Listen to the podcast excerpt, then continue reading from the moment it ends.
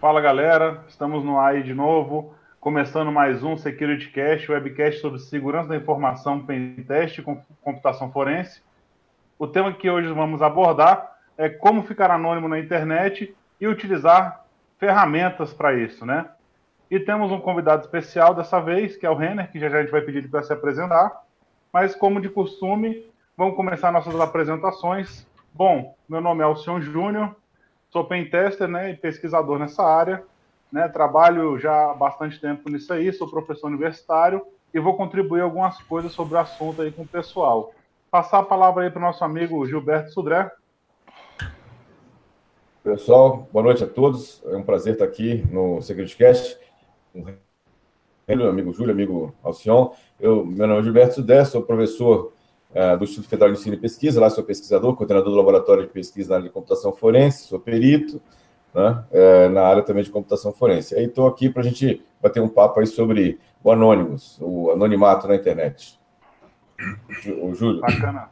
Vamos lá, Julião. Beleza, beleza, pessoal? Boa noite, tudo bem? Pessoal, agradeço todo mundo pela, pela audiência aí, espero que todo mundo goste. Eu tenho certeza que vocês vão gostar, porque se o Renner repetir a palestra que ele deu na H2, provavelmente é, é parecido o mesmo tema. Pô, lotou a, o auditório da H2. Eu assisti de pé a palestra, o negócio foi incrível, todo mundo adorou, o pessoal aplaudiu um monte. Mas vamos lá, né? Meu nome é Júlio, é, eu sou professor, coordenador da Uniciv na área de segurança da informação, ethical hacking, afins.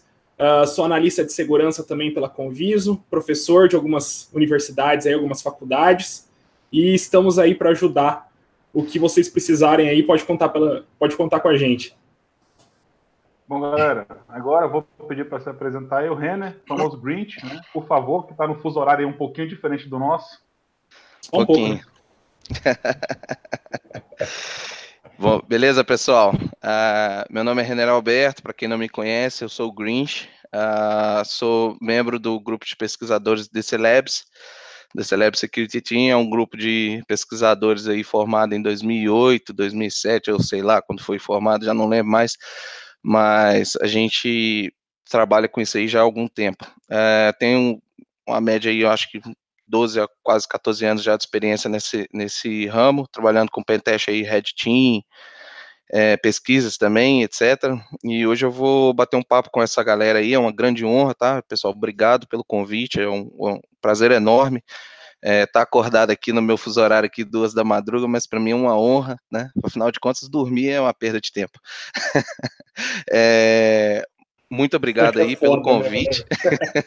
muito obrigado pelo convite e gostaria aí de tentar aí bater um papo com vocês e compartilhar um pouco aí da, do que a gente vem aprendendo aí nesse, nessa questão aí de privacidade, tentar ficar anônimo, por que, que isso é necessário, né? É, por que, que a gente pode precisar disso, é, e é isso aí. Vamos tentar colaborar, é, compartilhar um pouquinho do que a gente sabe aí com vocês, apesar de que eu não sei muito, perto desses caras aí, eu tô, tô me sentindo inútil aqui. Mas valeu, obrigado aí pelo, pelo convite, vamos que vamos. é isso, Renan. Bom, galera, então vocês já conhecem o que é o Renan aí, já ouviram falar com certeza, né? Muitos que não conhecem ainda vão acabar conhecendo. É, já palestrante da H2HC e de alguns outros eventos. Hoje trabalha nessa empresa aí. E vai, vamos tratar um pouquinho desse, desse tema do anonimato. E antes de qualquer coisa, é bom a gente é, equalizar um pouco o conhecimento, né? Daquela breve introdução, porque muita gente fala de segurança da informação, acho que cadeado verde no browser já é segurança, né? Então, falar um pouquinho do anonimato que a gente já ir tirando esse. Ué, não é não? Não é não? Pô, cara, agora. Pra mim que era, eu vi no Fantástico e pra mim que era, velho. Eu também, eu também. e, e, tirar um pouquinho dessa história do anonimato, porque muita gente também acha que você simplesmente abrir uma janela anônima no browser significa que você já está anônimo, né? Então o cara pode acessar ali alguns sites é, que ele não quer que ninguém saiba que ele está acessando, ele acha que está anônimo, né? Ele não está sendo rastreado de forma alguma. É, bem, às vezes, muitas vezes o cara já fala assim, já se acha mais um prof, né, um profissional, digamos assim. Ele fala assim, não, já estou usando o Tor, não, agora sim eu tenho certeza que eu estou anônimo, né? Eu estou na camada 35 mil level master aqui dentro do Tor, então já estou tão profundo que nem quase tem oxigênio e acho que estou também anônimo, né? E, enfim, e tem outras, outras coisas que a gente vai aprendendo, vai conhecendo durante o que a gente vai olhando. E assim, e tudo isso começou, essa agitação começou um tempo atrás. E quem começou essa agitação mesmo foi o Snowden, né, em 2013, quando começou a falar que usava um Linux, né, que era num pendrive bootável, né, que ele utilizava, que todo, todo rastro era eliminado ali, e simplesmente isso também se achava que você não deixava nenhum rastro. Né? Então, isso tudo a gente vai comentar no nosso webcast para tirar essas dúvidas e a gente não sair aí falando que cadeado verde significa que o site é seguro. E só para informação, os maiores hoje servidores hoje de phishing estão usando o cadeado verde, tá? Então você entra lá, tem um SSL ativo do cara. É, só para informação, depois a gente passa esses links aí para o pessoal já saber como é que está acontecendo. É, bom, Renan, eu vou deixar mais na tua mão agora para você ir falando e explicando um pouco no passo a passo e a gente vai interagindo aí no momento, de acordo com a pergunta da galera. É, o pessoal vai estar no chat, a gente vai estar moderando aqui, tá? Quem estiver no chat do YouTube, está acompanhando, e vai passando e vai dando esse feedback do que, que é, é a rede anônima do, do Tor, utilização do, da aba anônima, até que ponto pode ser, ferramentas, e descrever também que no, no, na descrição do nosso vídeo, mais tarde, vai estar aí quais são todas as ferramentas que foram utilizadas, né, links úteis que foram passados pelo Renner já, está tudo pronto, tá, pessoal? Então, Renner, palco é seu, começa aí, vamos lá, meu amigo.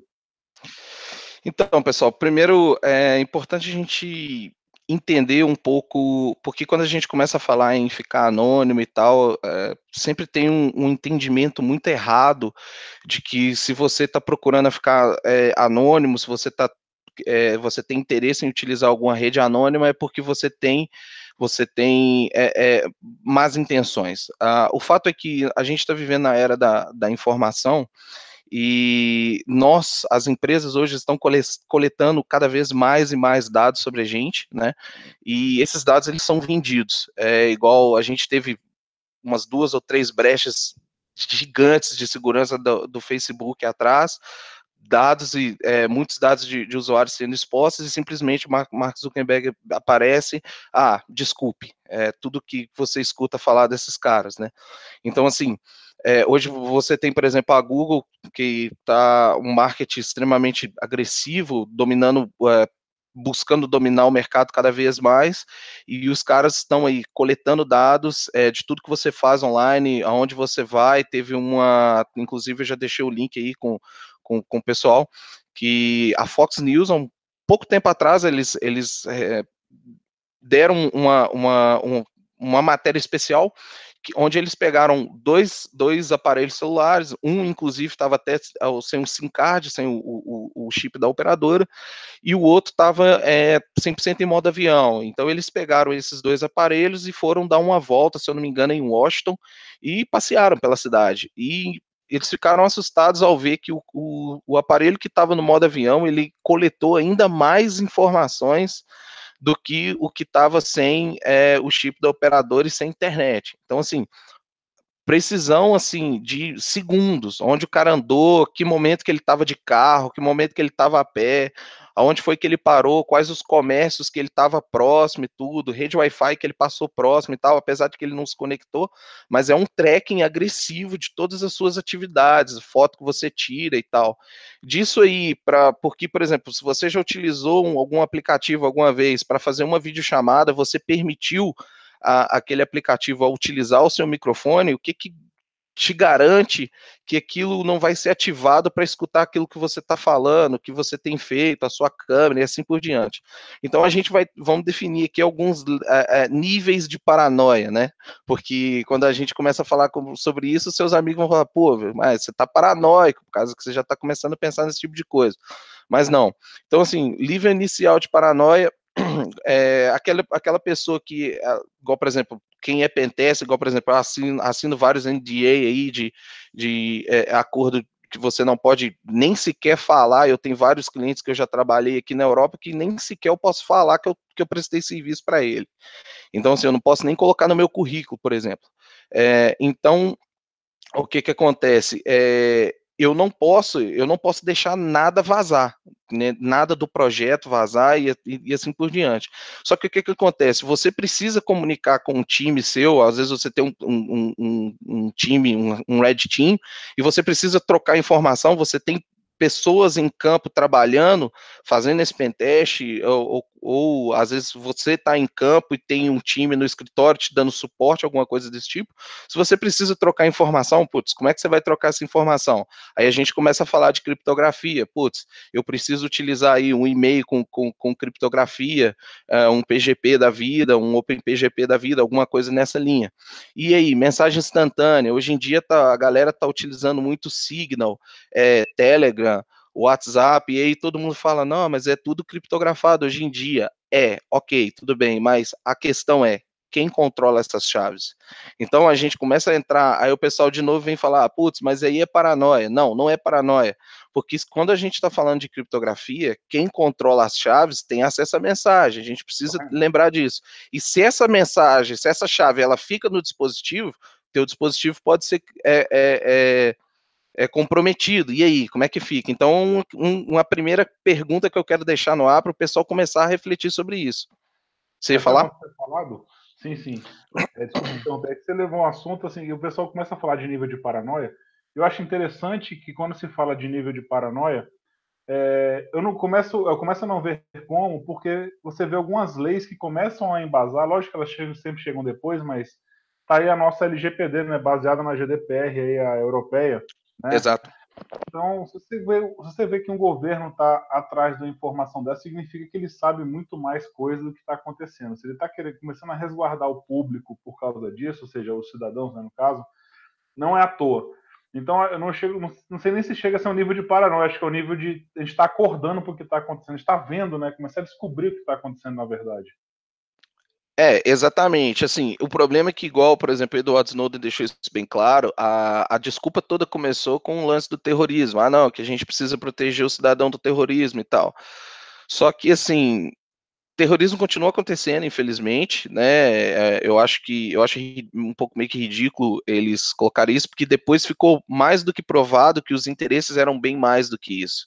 Não era, não era só ficar é, é, é, questão de, de, terrorismo, era mais questão porque, cara, é lucrativo você saber da, da, da, vida das pessoas, você ter detalhes da intimidade das pessoas. E aí, quando você começa a pensar que, putz, cada mensagem que você mandou pelo WhatsApp qual a possibilidade do Facebook ter acesso disso? É grandíssima, cara, porque eles que estão controlando o aplicativo, a gente não tem 100% controle da chave. E aí hoje eu queria aí já, já deixar uma dica que é o Conversations. O Conversations é um aplicativo que ele te permite você utilizar um cliente Jabber, né? E, e, ele tem suporte a OpenPGP. Então você consegue criptografar suas mensagens e ter certeza que essa mensagem está indo, né? Não ter certeza, que certeza hoje em dia também é um pouco complicado falar isso, mas assim, você é, é, garantir de certa forma que apenas a pessoa, o destinatário, vá ter acesso àquela mensagem de fato, entendeu? Então, assim, e aí a gente começa a falar um pouco uh, desse tipo de, de coisa, de criptografia e tudo, porque infelizmente aquilo que você falou, o pessoal acha que só porque você está acessando um site HTTPS você está seguro. E aí a gente começa a falar, por exemplo, quando a gente começa a falar de criptografia, a gente tem que pensar o seguinte, uma curiosidade, inclusive, aqui na Polônia a polícia ela tem acesso, eu acredito que alguns países da Europa também vão ser, vai ser o mesmo cenário. A polícia tem acesso direto aos logs do seu provedor de internet. Então, assim, é, se eles precisarem conduzir qualquer tipo de investigação, eles vão ter acesso direto ao ao, ao que você acessou do teu provedor. E aí para para pensar, o teu provedor ele sabe exatamente tudo que você está fazendo. Seja HTTPS ou não, ele sabe que site que você acessou, que horas você acessou, quanto tempo você ficou conectado e assim por diante. Afinal de contas, ele é o teu provedor de internet. E aí as pessoas começam a falar de VPN.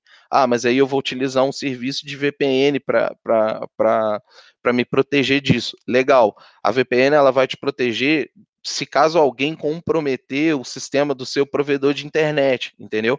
Mas ainda assim, Uh, esse provedor da, da, VPN, se ele for comprometido, ele, o pessoal vai saber o que, que você está fazendo online também. Então, assim, na medida que você vai adicionando camadas de proteção, aí a gente eleva o nível de paranoia e eleva um pouco mais a, a dificuldade de como se manter seguro. Então, assim, qual que é o melhor cenário? É, se você está realmente buscando privacidade. Privacidade no sentido, ah, eu não quero que o Google saiba o que, que eu esteja fazendo tal, eu quero evitar um pouco de coisa, eu preciso proteger os dados do meu cliente, eu preciso acessar algumas informações que são relativas a esse projeto sem que as pessoas que controlam a internet saibam que eu estou acessando essas informações, eu preciso proteger essas informações. Então, qual que é o, melhor approach, o approach inicial para a gente ter isso? A gente vai falar sobre isso depois, mas vamos começar pelo básico: criptografia de disco criptografia, pendrive, etc. Porque a gente está falando de reditório e tal, e a gente está pecando no básico, né? Porque, pô, seu device é, como é que está essa memória? Está criptografada? Como é que você está transportando esses dados? Está criptografado? Não está? Você criptografa esse arquivo antes de mandar ele por e-mail? Como é que está isso? Aí depois a gente começa a falar senha. Parece coisa idiota, parece coisa trivial. A gente vai falar sobre isso depois. É, Vamos falar com mais detalhes. Você utiliza uma senha para cada serviço? Você utiliza um gerenciador de senha? Esse seu gerenciador de senha ele protege a memória, porque se essa memória não tiver criptografada, o cara que, que comprometeu o teu device, ele consegue ler isso direto da memória. Tem vários outros é, é, meios de, de, de, fazer isso, enfim. Então, assim, aí a gente vai, vai aumentando o nível de, de, de, de segurança junto com o nível de paranoia. Então, tudo depende o que, que você quer proteger e como que você quer proteger. Então, assim, só dando, dando continuidade. Quando a gente começa a falar de, dessas proteções de senhas, a quantidade de site que você vai acessar, porque hoje, infelizmente, o que, que as pessoas fazem? Elas têm uma senha para o que elas julgam ser de trabalho, uma coisa importante, por assim dizer, uma senha de internet, que é, putz, vou fazer um, um, cadastro no site da pizzaria, pô, vou usar essa senha aqui, que é a senha da internet, que, abre aspas, se vazar não tem problema, né? E aí você usa uma senha pessoal super secreta, super segura. Então, esse geralmente é o approach é, é, das pessoas comuns hoje em dia, né? Então, assim, por quê? Porque você tem uma senha única e exclusiva para cada website, para cada coisa que você faz online, é difícil. E aí, uh, porque aí às vezes as pessoas estão tá preocupando com o anonimato, mas, putz, o cara comprometeu uma, se um provedor de internet deixou vazar alguma coisa, o cara catou sua senha, sei lá, do seu provedor de e-mail, do seu do, seu, do, do, do, FTP que você loga, alguma coisa assim, se você está utilizando a mesma senha, a, a, a, probabilidade desse cara escalar esse acesso e comprometer outras redes, outros acessos que você tem é muito maior. E aí sim, quando a gente começou, a gente já cobriu essa parte inicial aí da criptografia de disco, a gente já tem uma senha legal. Aí a gente começa a pensar um pouquinho, putz, e aí, como é que eu vou gerenciar a minha chave privada, minha chave, é, é, onde eu vou guardar a minha chave privada? Essa chave privada vai estar no dispositivo. Se você perder esse dispositivo, se roubarem esse dispositivo, como é que vai fazer? É, o pessoal consegue fazer uma, uma, uma forense nesse dispositivo, a gente tem um perito forense aí que vai, vai, vai saber falar muito melhor do que eu. Eles vão conseguir reverter essa senha, vão conseguir pegar essa chave de volta, e aí, a qualidade dessa, dessa senha que está protegendo essa chave, como é que tá? Eu consigo fazer um brute force nisso aí? Então, assim, são níveis que a gente precisa pensar, porque às vezes a gente pensa, pô, vou usar o Tor, mas aí você está pecando em coisas que são, por assim dizer, triviais, né? É, então, assim, uma sugestão que eu, que eu quero já falar aí, que seria o YubiKey, né? É, YubiKey é um device, eu tenho, é, não sei se vai, vai dar para ver na câmera, mas é, um, é um, um, device bem simples, ele custa em torno de 50 dólares, tá? É, você consegue armazenar aqui dentro a sua chave PGP, segundo fator de autenticação, porque hoje a grande maioria do pessoal está utilizando aquele segundo fator de autenticação. É, e aí o que acontece? Aquele, aquele app da Google, segundo fator de autenticação, só que se você perder o seu celular, cara, é uma complicação. Então, tipo, aqui você vai ter um pouquinho de segurança a mais, enfim. Então, esse é o, o início da nossa conversa, tá? Esse é o, o início para a gente ter o básico, é, é, para a gente começar a falar de privacidade, a gente começar a falar de, de, de ser de ter anonimato, entendeu? Então tá tranquilo até essa parte, acho que a gente está na mesma linha, porque aí agora sim a gente vai começar a falar de toras, agora sim a gente vai começar a falar de rede anônima e assim por diante. Antes, de, antes da gente iniciar, eu quero só dar um toque a respeito do, do que a gente falou sobre celulares, né? É, inclusive, eu mandei aí no chat, tanto no pessoal do, do YouTube quanto aqui no chat interno nosso do Hangout. Tem uma matéria da Vice, não é muito, não é uma matéria muito técnica da Vice, mas mostra um, um pesquisador que ele começa a falar com o celular, né? Ele fala palavras-chave aleatórias no celular e todo dia a mesma palavra-chave. E ele percebe, depois de um tempo, que o celular começa a fazer recomendações de acordo com aquela palavra-chave, mesmo sem ele utilizar o, o OK Google, ou o Hey Siri, ou o Alexa, né? Então ele começou a, a ter assim indícios de que o celular estava logando as informações que ele conversa, que ele fala no dia a dia. E é muito, é, isso é muito esquisito porque a gente mesmo, às vezes a gente estava conversando com alguma coisa com os amigos e de repente a gente percebe que vem um anúncio. Aí você começou a falar, sei lá, da nova Mercedes Classe A que saiu. Aí, de repente, aparece o um anúncio da Mercedes Classe A ali no seu celular ou no, no teu browser em algum lugar, né? Aí você fala, nossa, que estranho, eu tava falando sobre isso ontem, né? Ou anteontem com um colega. É. Isso aí apareceu agora. É, então, não precisa né, muito. Não, não precisa ir muito longe, né? Basta pesquisar no Google, depois você abre o Facebook e tá lá o anúncio.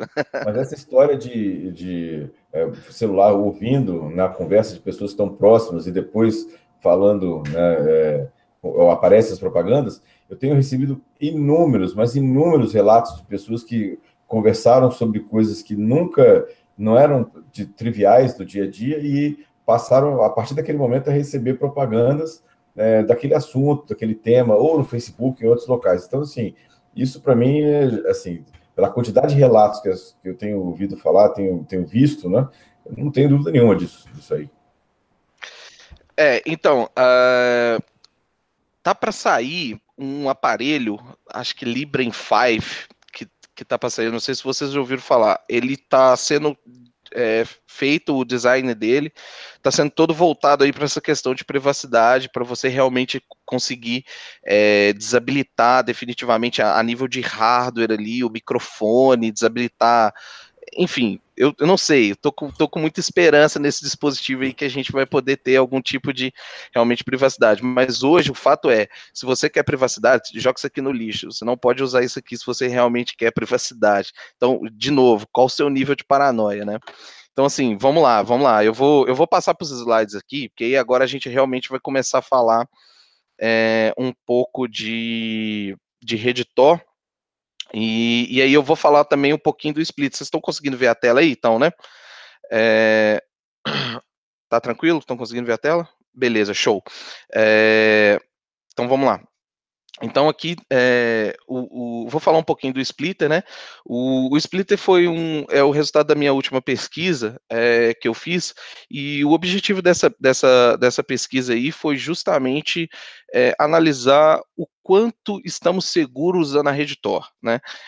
Então assim, porque eu sei que existem existem várias técnicas de de-anonimização, e uma coisa que essas técnicas têm em comum é a questão da correlação. Então, assim, uma vez que esses caras conseguiram comprometer os nós da rede Tor, é, eles precisam observar esses, esses dados, observar alguns é, por assim dizer, algumas patterns que eles injetam nessas técnicas de de-anonimização, e na sequência eles vão é, tentar correlacionar isso aí. Então, o splitter é um, é um estudo inicial que eu estou fazendo aí para o, o quão difícil seria a gente é, dificultar essa, essa, essa correlação. Então, um pouquinho sobre mim, então já, já me apresentei, então a gente pode pular essa parte. Opa, pode falar, desculpa.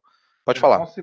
Só para deixar bem claro para o pessoal, o pessoal está falando, uh porque eu não me aguento, a gente sabe que isso aí é somente de cunho de teste para você aprender, ou seja, cunho educacional. Tá? Não é Exato. é para utilizar. Pra... é, então, é Mas difícil. É, claro qual é a ideia, porque a gente sabe que a gente usa para testar isso aí. Todo mundo aqui usa para testar. Eu já até fui atrás da sua ferramenta depois. Só os educacionais. Educacionais. Então, não tem nada mais que isso. tá ótimo, tá ótimo. Então é isso aí, pessoal. É, é então, assim, é. essa, esse, esse aqui. Opa, pode falar, pode falar. Só, só para esclarecer do pessoal, ou seja, essa questão de, de correlacionar, na verdade, o que, que as, as é, agências de segurança fazem é correlacionar o que está entrando e o que está saindo da rede Tor. E com isso ele consegue descobrir quem é o origem, né, de onde partiu isso. aquele tráfego. Né? Exato, exato. Só que essa correlação ela também acontece fora da rede Tor, né?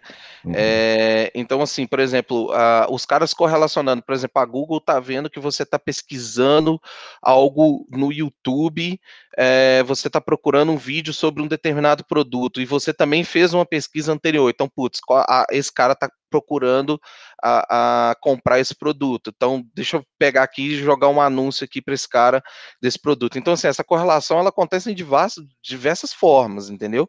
Quando a gente começa a falar de, de, de privacidade, anonimização, assim, correlação ela sempre vai acontecer, tá? Nesse caso aqui, falando especificamente sobre a rede Tor, só que antes de entrar nesse detalhe, eu queria é, falar aqui, entrar um, um pouquinho explicar o básico da rede Tor, né? É, só para a gente colocar a galera aí na mesma página, né? É, então, assim, a rede Tor, ela, é, ela é formada por diversos computadores, então você, por exemplo, você pode rodar um relay do Tor, então você, o seu computador passa a ser uma parte integrante dessa, dessa, dessa rede, né, e a gente tem basicamente é, o relay, que é só o relay normal, o dado só vai ser repassado, então, geralmente, pelo simples fato de você utilizar o Tor, e se você tiver uma boa conexão, se a sua conexão for estável, você já vira uma dessas maquininhas aqui. Só que a gente tem alguns relays que são, ah, por assim dizer, especiais, né? É, que é o exit node, que é por onde esse esse nó vai sair da rede Tor e vai voltar para o mundo real, né? Se caso você for acessar algum site é, fora da, da, da, então você vai ter aqui o, o, o, exit node, que geralmente é quem vai fazer o tráfego sair, o entry node, que é o onde você entra pela rede Tor. Né? Então, assim, a gente vai, vai explicar é, um, com mais detalhes nisso aqui no, no próximo slide. É, eu não vou, não vou passar por todos os slides, que a gente nem vai ter tempo de refazer toda, toda a palestra aqui, mas porque a gente tem outros assuntos para tratar também, mas é só o básico aqui para a galera entender. Então, assim, é, vamos falar de circuito, tá? O que, que, é um circuito dentro da rede Tor? O circuito dentro da rede Tor é composto por três máquinas, tá? Então é a máquina inicial a qual você está se conectando, que nesse caso aqui é o entry node, a, o middle node, né, que é o nó do meio, tá? E o exit node. Tá? Então, basicamente, uma explicação muito simplista, assim, para deixar o mais simples possível para a galera entender como que funciona essa, essa rede, tá? Então imagina que você está aqui, você é a Alice nesse exemplo aqui, e você precisa enviar um pacote para o Bob, tá? Então basicamente o que, que a Alice faz? Ela pega essa mensagem, ela vai colocar essa mensagem dentro de uma caixa bem pequena, tá? E vai endereçar essa caixa pequena e vai escrever assim, com destino ao exit node. É uma caixa bem pequenininha mesmo, tá? E aí ela coloca essa mensagem, essa folha de papel, vamos, vamos pensar assim para ficar mais fácil a galera entender, e coloca dentro dessa caixa pequena, tá? Ela vai pegar uma caixa um pouco maior e vai escrever assim, endereçada ao middle node, ou nó do meio. E aí você pega essa caixa menor e coloca dentro dessa caixa um pouquinho maior. E aí, por último, ela vai pegar uma caixa maior e vai colocar essa caixa média, né, dentro dessa caixa maior e vai escrever assim, endereçado ao entry node. Então, basicamente, por que, que eu estou dando esses exemplos de caixa? Porque o Tor, ele adiciona ou remove camadas de, de criptografia, tá? É, então, assim, quando você manda a caixa grande, o, o, o entry node, ele sabe que ele recebeu esse pacote, né, essa caixa da, da Alice, aqui nesse caso, né, e aí ele quando ele abre essa caixa, ele vê que o, que o próximo, o Hope, é o middle node, que é o, é o nó do meio. Então, assim, ele só o entry node, ele só conhece você e o nó do meio. Quando o nó do meio recebe essa caixa e abre, ele já não conhece mais a Alice. Então, assim, o, o, o, middle node, ou o nó do meio, ele é responsável por quebrar a correlação natural que existe entre a Alice, nesse exemplo, e o Bob, né? Então, o middle node vai abrir essa caixa, que vai estar uma caixa bem menor dentro da caixa dele, destinada ao exit node, então o middle node ele só conhece o entry node e o exit node. O exit node abre a caixa que está nele e está em a mensagem que ele sabe para quem que ele tem que entregar, que é a mensagem é, para o Bob. Isso aqui implica em uma coisa, tá? Dentro da rede Tor, a, a criptografia já é por assim dizer, padrão, tá? Só que o que, que acontece? Se você estiver acessando um site uh, do lado de fora que ele não tem um HTTPS, e aí sim a gente começa a falar do cadeado, o cadeado que, que a gente estava brincando no início, o que, que acontece? Esse exit node ele consegue ver aquilo que você está fazendo, sem o esforço de tentar quebrar a sua criptografia, tá? Então, assim, a gente precisa ter isso em mente aí na hora de, é, de falar isso. Bom, Tranquilo? Estamos na mesma página por enquanto? Acho que está tranquilo, né? Tem, vocês, vocês vão me ajudando aí com se caso surgir perguntas, tá, pessoal? É, então vamos lá. Esse circuito, tá? Essa seleção de máquinas, o entry node ele pode estar num, num país X, o middle node pode estar em outro país e o exit node pode estar em outro país. Isso gera alguns problemas. Por exemplo, o mais comum, que é o problema mais comum da Redditor, que é o, a famosa lentidão, né? Todo mundo reclama que a, que a é lenta, mas por quê? Se você pega um entry node legal, mas se o seu é, é, nó do meio tá lá na Índia, onde você vai ter conexões de 56 kbps, não adianta, cara, vai ficar lento, entendeu? Então, e além de lento, instável, né? Então a gente acaba tendo esse problema. É, então, essa seleção de países, por default, dentro da, do Tor, ela, ela, se, se, ela permanece por 10 minutos, tá? Então, assim, por padrão, 10 minutos nessa mesma seleção de, de, de circuito após 10 minutos, o que, que acontece? O próprio algoritmo do Tor, ele seleciona uma, uma combinação diferente de máquinas, que é o que vocês estão vendo nessa, nessa imagem aqui de baixo, tá? Então ele pegou um entry node diferente, um middle node diferente, um exit node totalmente diferente para entregar é, é, a próxima mensagem, tá? Então, o que, que a gente precisa entender desse, desse padrão e o que, que é um, o, o, já começando a falar de threat modeling, né? Que é qualquer ameaça que acontece nesse caso. Uma vez que o adversário ele consiga comprometer o entry node e ele consiga comprometer o exit node, ele sabe quem é você, por causa que você está entregando a mensagem direta para o entry node, então ele já, ele já vai saber teu IP, já sabe de onde que essa conexão está vindo, e ele já sabe também o que, que você está fazendo, ou seja, que tipo de site que você está acessando e assim por diante. Então, se esse exit node aqui, o cara for capaz de quebrar um SSL, de fazer você aceitar um certificado que não é válido, alguma coisa nesse tipo, que é trivial aí, né? É, então, sim, ele já pode ter uma grande chance aí de é, quebrar a sua criptografia, ainda que você esteja acessando algo que, por assim dizer, poder, poderia estar criptografado. Então a gente tem que tomar cuidado também e verificar lá se o tal do cadeadinho realmente está verde, se o, o certificado está válido, né? Que esse é o básico, né, para qualquer um. Então, assim, é, esse aqui é o threat modeling inicial, né?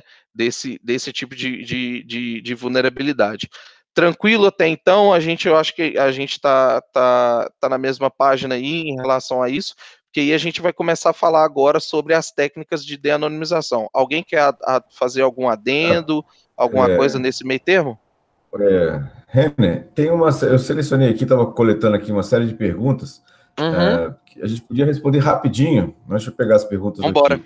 É... Eu tenho aqui, Gilberto, você quer que eu já passo? Eu tenho, eu, eu tenho aqui, aqui, ver. O Arthur eu, pergunta: gostaria de saber se na Europa também tem aquela lei de dados do seu provedor é, que são coletados, mesmo que não precise, durante dois anos. Sim, você sabe sim. dessa sim, questão? Sim. Se, se, na Europa tem essa lei? Tem, é, já, então, já tá eles... funcionando? Tá, tá, tá funcionando. Eles têm, eles coletam esses, é, esses dados aí e fica bem claro isso quando você vai assinar o contrato, que eles podem ter acesso a qualquer coisa e que isso pode ficar armazenado pelos tempo, pelo tempo que eles bem entenderem. Então. É, o Douglas pergunta sobre o Tail, Tails, que é aquele sistema operacional. Sim, o sistema operacional. É, uh -huh. Você já usou? Tem, tem alguma questão? É, eu... Então, eu já usei, assim, gosto muito do approach do Tails e tal, só que quando a gente começa a falar de Redditor, aí a gente precisa levar em consideração as técnicas de de-anonimização, e aí o que eu vou explicar aqui, é, você vai entender o porquê que o Tails sozinho não já é não é suficiente mais, entendeu? Porque o Tails é legal porque ele já toma cuidado com uma série de leaks que pode acontecer, por exemplo, leak de DNS, esse tipo de coisa. então ele realmente né? for, JavaScript, é. etc. Uhum. Então assim, uhum. ele já força realmente o seu dado a sair pela rede Tor. Então, assim, esse approach do splitter é justamente para evitar a correlação. Porque ainda que você esteja utilizando a rede Tor, você está sujeito à correlação. E aí, qual que é a ideia do splitter? dificultar a correlação. E é isso que a gente vai começar a falar agora, que eu vou começar a entrar em detalhes. Só que antes de falar disso, eu vou ter que explicar um pouco das técnicas de de-anonimização, para a gente entender um pouco como que elas funcionam. Eu não posso ir fundo nisso, porque isso iria levar muito tempo, mas é só para a galera entender superficialmente como isso iria funcionar. Legal. É, eu, pessoalmente, ando com um pendrive na minha carteira de Tails o tempo todo, né? Pra... Só melhor que nada, né? melhor que Bom, nada. Outra pergunta do, do, Alexandre, ele pergunta assim: e o celu usar celular criptografado não ajuda? Claro que ajuda. Só que a, a criptografia do, do, do, aparelho, ela, ela funciona se caso você perdeu o teu aparelho e alguém pegou esse aparelho e vai tentar reverter seus dados. Aí ajuda, porque aí os seus dados que estão tão coisa. Mas o que, que acontece? É, você precisa estar o tempo todo no teu aparelho conectado numa VPN, de preferência uma VPN que force seus dados a entrar pelo Tor. E aí você já. Aí a gente vai começar a falar sobre, sobre essa brincadeira aí de Tor, para você ter um, um, um, uma VPN para você proteger contra o seu provedor, pra, não sei qual que é o seu provedor aí no Brasil, é Vivo, Oi, TIM, etc. É, e aí e assim por diante. Claro que a, que a criptografia ajuda, mas ela ajuda mais no sentido, putz, eu perdi meu aparelho, fudeu. E aí a galera já vai ter acesso direto aos teus nudes, entendeu? A, a questão é que a gente está tá discutindo acerca do das de como ficar anônimo é, assim como ficar anônimo das grandes corporações, né? E não do, do, do, do maloqueirinho que roubou teu celular na esquina, entendeu? É, é essa questão. A gente está querendo Exato. ficar anônimo assim, do Google, né? Do, do Facebook, né? É, essa é a questão mais difícil de conseguir, né? É, ou Verdade. pelo menos dificultar um pouco, né? É isso aí. Tranquilo? Tem mais perguntas aí ou podemos Tem mais, tem mais aqui duas. Tem mais duas. É, uma que o Robotic 1 fez uma pergunta muito interessante. É, ele quer saber se você já passou por algum procedimento não tradicional por transportar notebook ou pela sua profissão em aeroportos. Você não, já teve algum tipo de. Não, não, é, é, não é revista íntima, não, né? É outra coisa. Isso é muito comum, cara. Tem as entrevistas aí, tipo, meio estranhas. É, isso é muito comum, cara. Infelizmente a gente não pode falar, mas quando você começa a falar sobre esse tipo de coisa, quando você vá a público a, e começa a falar sobre esse tipo de coisa, é, esse tipo de coisa pode acontecer, né? Querendo ou não, o pessoal é, é não sei, cara. É, todo mundo sabe quem é todo mundo, né? Apesar de que a gente não, não, não, não é bandido e tudo, a gente está tentando ajudar o povo a se informar um pouco mais, mas sempre acontece de, de igual, por exemplo, já aconteceu, é difícil até falar a respeito, né? Mas acontece do, do, do, pessoal ter fazer algumas perguntas, ou então até amigos meus mesmo já chegaram e me deram uns toques, falaram, ó, toma cuidado aí, porque isso aí que você tá falando pode incomodar algumas pessoas. Infelizmente é, é fato isso aí. Nem, deixa e passar. A pergunta que tem aqui é do Wallace, perguntando para você repetir o nome do, daquele dispositivo de, de, senha, de armazenamento de senhas que você mostrou aí. Ah, tá. O. Uhum YubiKey, só que na verdade ele não armazena suas senhas, tá? Ele é só o segundo fator de autenticação, ele é um token físico, um segundo fator de autenticação, um token físico. Eu tenho um slide só sobre isso que eu vou explicar melhor como é que eu como uma sugestão, inclusive, de como você amarra esse ecossistema aí, por causa que quando você começa a fazer um gerenciamento de senha, você precisa ter um, um, um sincronismo. Infelizmente, hoje em dia, a gente precisa acessar essas senhas, às vezes, no celular ou no dispositivo móvel, no PC de casa, no PC do trabalho, então você precisa ter um, um sincronismo disso aí. Eu vou ter uma sugestão disso aí para o finalzinho. Beleza, podemos, podemos tocar agora. Já, daqui a pouco fazer uma sessão ah. de perguntas e respostas aqui. Então tá, deixa eu voltar aqui então. Vamos lá. Então, assim, então a gente já, já entendeu aqui o threat model básico aí dessa, dessas, de, dessas ferramentas de anonimização. Então, qual é a importância de você comprometer o entry node? Qual é a importância de você comprometer o exit node? Tem alguns ataques, na verdade, cara, eu achei até estranho, porque eu achei pouquíssimos papers falando sobre o, sobre o, o, o nó do meio, mas existe um paper que eu, eu, fiz questão de colocar ele no, no meu paper do splitter. Quando eu, eu fiz o paper do splitter, eu fiz questão de colocar ele lá nas referências. Vale a pena pessoal, de verdade, vocês é, conferirem aquelas referências que eu coloquei no paper do Splitter, porque infelizmente aqui vai ficar muito superficial o que eu vou, o, o que eu vou dizer. Bom, vamos lá.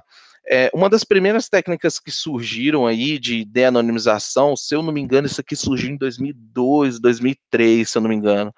É, então, assim, uh, Low Resource uh, Routing Attacks Against Anonymous Systems.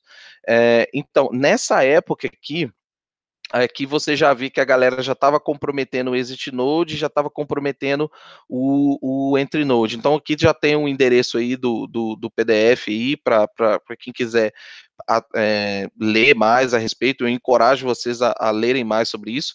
Então, o que, que, o que, que foi de diferencial aqui dessa técnica? Naquela época, a Redditor ela era pequena, tá? Ela tinha 40 máquinas só na Redditor. E aí, o que, que essa galera fez? Eles foram lá e incluíram quatro hosts maliciosos, tá? Quando eles, quando eles incluíram quatro hosts maliciosos, eles foram capazes de comprometer 34% dos circuitos que foram gerados. Então, assim, naquela época, então, uma, olha o, o, quanto que quatro é, é, nós é, afetados pode impactar na, na, privacidade, no anonimato de quem está tentando utilizar esse tipo de rede. Então, só com quatro os caras conseguiram é, é, comprometer 34% aí do, dos circuitos que eram criados, tá? E aí o que, que acontece? Hoje em dia a, a gente sabe, entre aspas, né, que todo mundo está subindo nó adulterado. A gente tem faculdade, faculdade até do Brasil mesmo, fazendo esse tipo de coisa, para estudos, por assim dizer, faculdades nos Estados Unidos, fora, aqui na Europa também, é, os próprios governos em si, a gente, é, é, a gente sabe que é do interesse desse, desse, do, dessa galera, até inclusive empresas de segurança mesmo, para olhar mal esse tipo de coisa. Então, essa galera sempre está subindo um nó ou outro adulterado aí do Thor. Então, assim, o fato é, a gente já não sabe mais qual o nó tá adulterado e qual que não tá. Na verdade, eu ainda não encontrei nenhum paper, se alguém tiver algum paper relacionado à, detecção de nó adulterado, por favor, compartilhe comigo que eu quero muito, tá? Então, assim, mas até onde eu sei, não existe algum um método, assim, específico para você detectar se aquele uh, relay do TOI está adulterado ou não. Bom, esse segundo paper aqui foi interessante, porque são dois, são dois papers na sequência que eles vão falar de, de uma técnica que foi muito utilizada na rede Tor até então, que foi você criar algum tipo de congestionamento na rede, tá? Então, assim, deixa eu só, só dar um zoom aqui, eu acho que vocês vão conseguir ver uma pequena linha pontilhada que está aqui. É, o que a galera fez nesse, nesse nessa técnica que era o seguinte: eles utilizaram o exit node é, é, adulterado, tá? Quando você ia acessar o servidor com os seus dados passando por esse, esse exit node, esse exit node ele incluía né, um JavaScript malicioso na, na sua conexão. É, no, no, no, no, dado que você ia baixar. E esse JavaScript malicioso era responsável, uma vez que ele chegou no teu browser, ele começava a enviar requests para o, o ops, para a máquina, estava tentando dar zoom, fiz, fiz caquinha. e ele ficava mandando request o tempo todo para a máquina. E aí, o que, que essa galera fez aqui no meio do caminho foi criar uma congestão, um, um, um congestão, desculpa, uh, um, um atraso aqui na Redditor, congestionando esse tráfego. E obviamente eu não, não, consigo explicar tudo aqui com os detalhes, mas através dessa desse desse delay que eles acabaram criando, eles começaram a observar a, a, a diferença no, nas requisições que eram recebidas, no timestamp dessa, dessas requisições, ou seja, qual a variação que estava tendo. Então, quando variava mais, variava menos, então eles sabiam que esse a, a sua conexão estava passando por um nó daqueles que fazia parte do nó que eles estavam é, é, adulterando ou não. Então, assim, tem outras técnicas também que eles conseguem é, trocar a posição do nó dele. Então, por exemplo, se, se agora esse, esse nó ele assumiu a posição de entre node, se na próxima no próximo circuito ele assumir a posição de middle node, eles conseguem detectar isso. Então, tem papers que, que ajudam isso. Então, assim, usando essa combinação de técnicas, eles conseguiam saber exatamente por onde a sua conexão estava passando. E aí, se você desse o azar de ter a sua conexão passando por um entre node que estava adulterado, aí ficava mais fácil ainda para a galera é, te identificar. Um outro paper bem comum que bem, bem famoso também, que também explorou esse, esse certo tipo de coisa, da, da latência de rede, foi o How Much Anonymous Does uh, Network Latency Leak, que foi do Nicholas Hopper e do Eugênio. Uh, e o que que esses caras fizeram? Eles utilizaram, eles foram bem mais a fundo nisso e conseguiram é, entender mais quando você estava utilizando a probabilidade de você estar tá utilizando o mesmo path de alguém que estava com outra é, é, conexão. E aí eles faziam a correlação desses dois paths para saber de onde exatamente a sua conexão estava passando, qual que é o, o caminho a sua conexão estava passando. Loucura. Esse aqui é o meu favorito. Por que, que eu estou passando rapidinho? Porque não tem como eu, eu querer explicar isso tudo. Esse aqui vale a pena eu gastar um, um, tempo a mais explicando, tá? Que inclusive ele é até um pouco mais simples até de se entender. É, nesse paper aqui, a galera utilizou o Cisco NetFlow, que é um, um protocolo aí da, da, da, da Cisco, o, o, eles utilizaram aí o NetFlow para detectar uma pattern que eles estavam injetando, tá? Eu vou só passar nesse slide aqui, daqui a pouco eu volto no, no, no, outro, tá? O que a galera fez nesse, nesse ataque aqui foi o seguinte, deixa eu dar um zoom aqui, que eu não sei se vocês vão conseguir ver. Aqui tem uma linha pontilhada, não sei se não, não sei se está claro aí para a galera, tá? Aqui, ó, tem essa linha aqui. Então, o que que acontece? Antigamente, o que, que a galera fazia? Quando eles é, é, encontravam algum site aí da Deep Web, alguma coisa assim, é, que eles queriam parar com as atividades daquele site, eles simplesmente derrubavam aquele site. Hoje, o que, que, o que, que, é, o que, que esse paper está sugerindo? Tá? Ao invés de eu derrubar esse site, o que, que eu faço? Eu ono ele, eu assumo o controle dele de alguma forma e coloco um arquivo malicioso nesse site. Esse arquivo malicioso ele pode ser uma imagem, um vídeo, alguma coisa que o browser vai baixar automaticamente quando o usuário acessar, tá? Então, quando o usuário acessou esse site, o que que eles fazem? Eles injetam uma pattern, que é uma oscilação, algo que fique claro aí é, é, um, um, ruído, por assim dizer, nessa, nessa, nessa, nessa comunicação, algo que fique claro, que fique evidente na hora que eles forem analisar o Cisco NetFlow, que é aquele usuário que tá estava trafegando esse dado. E aí, aonde que eles vão olhar esse dado? Então, vocês podem ver que a gente já não está mais falando de comprometer é, relés dentro da rede Tor. Então, eles vão analisar isso nos roteadores que estão fora da rede Tor. Ah, mas que roteadores são esses? Eu estou falando aqui de roteadores a nível de continente, roteadores que, que é, é, qual que é o roteador que dá caminho para essa máquina da rede Tor no continente X? Ah, é esse aqui. Qual que é a, a, o roteador de qual operadora que está mais próximo dessa outra máquina aqui que ela atua como exit node do Tor no continente Y? É esse aqui. Então é aqui e aqui que eles vão analisar esses dados e correlacionar. Então, assim, o, o, utilizando esse Cisco NetFlow, e aí sim eu volto nesse slide aqui de trás, essa galera conseguiu 81,4% de precisão na detecção de quem está utilizando o Tor. Então, assim, ah, putz, eu tô usando Tails, tá, e daí?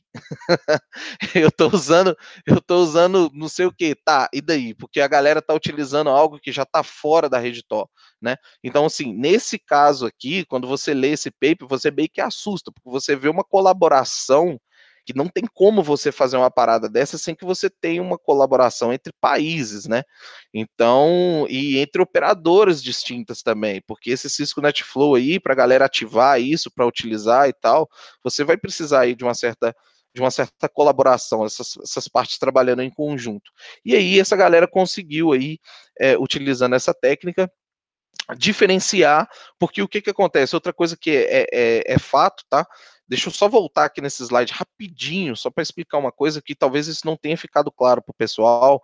Uma vez que você tem esse, esse circuito aqui estabelecido, esse circuito ele não é exclusivo seu, não qualquer outra pessoa que estiver utilizando esse entry-node com essa combinação, esses dados vão estar tá passando junto. Então, ou seja, não tem só o seu dado passando ali, tem um dado de mais pessoas.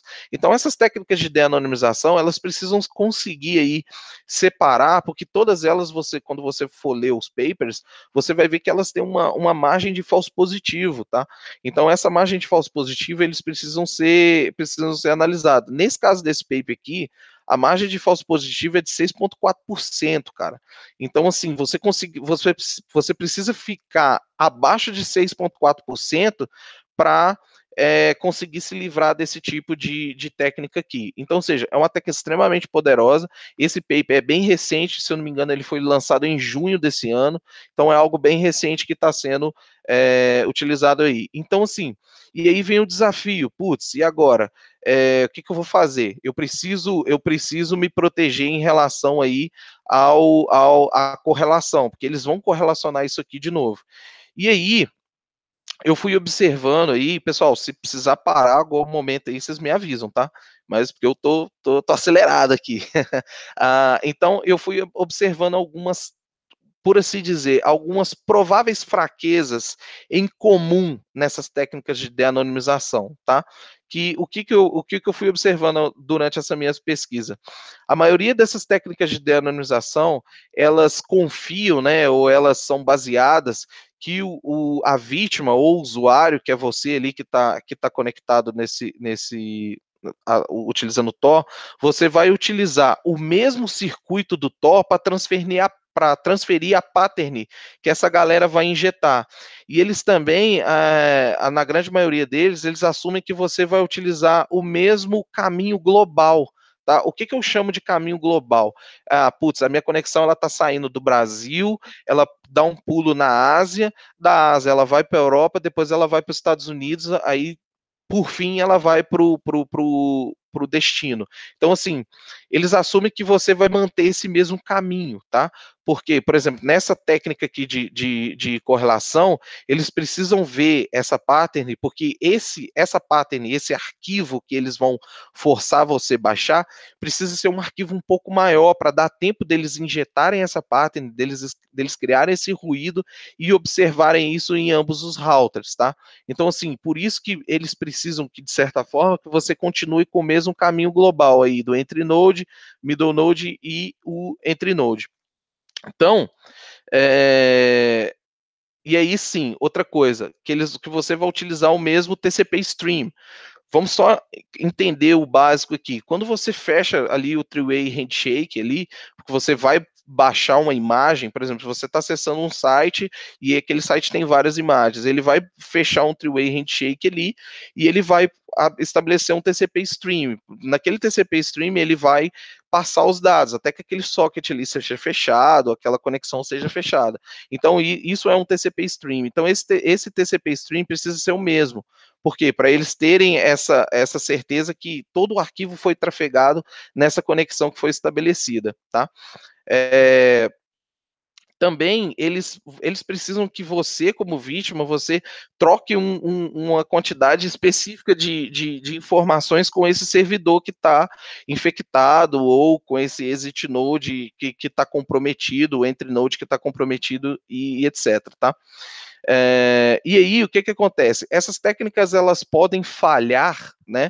Se caso você, como usuário, conseguir afetar a habilidade desse adversário em coletar uma quantidade mínima de dados para analisar porque o que, que acontece? Essa correlação ela depende da análise de dados, de uma correlação de, de, de, dos dados que foram capturados. Então, se você conseguir afetar a habilidade desse, desse, desse adversário, da quantidade de dados que ele vai ser capaz de, de, de coletar, você pode fazer com que é, essa técnica fale, essa técnica de de-anonimização fale. Outra coisa o tempo é um fator bem sensível nessas técnicas de deanonimização. Quando vocês forem ler esses papers, vocês vão ver que eles precisam correlacionar tempo em diversas técnicas. Então, se você conseguir criar um distúrbio de tempo no sentido de, ah, eu usei um, esse, porque como a gente já não, já não tem como mais saber qual, qual é, é, é, relay do TOTA comprometido ou não, você precisa controlar com qual tempo, qual a diferença de tempo, qual intervalo de tempo você irá reutilizar um suposto é, relay adulterado, tá? Então, assim, quando você começa a criar esses distúrbios de tempo, você começa a criar, a controlar de certa forma com qual frequência o Tor vai gerar aquele circuito novamente, essa técnica também pode falhar. E aí, por fim, se o seu adversário ele não for capaz de injetar, de, de identificar a pattern que ele injetou no meio desses dados que, que ele que ele é, que ele que ele capturou, essa técnica também pode falhar, tá? Então aí vem o, o desafio do exploit, né? Como que eu iria explorar essas falhas aí em conjunto? Então, ou seja, para cada o, o, o, usuário da Redditor, né, ele precisa ter a habilidade de forçar para cada TCP stream, para cada dado que você vai trafegar, você precisa ter um circuito é, do Tor diferente do circuito anterior. Então, ou seja, se você for acessar um website e esse website tinha 10 imagens, por exemplo. Cada uma dessas 10 imagens precisa ser baixada por um circuito do TOR diferente. Lembrando que circuito eu estou falando de entre node, middle node e exit node diferente, entendeu?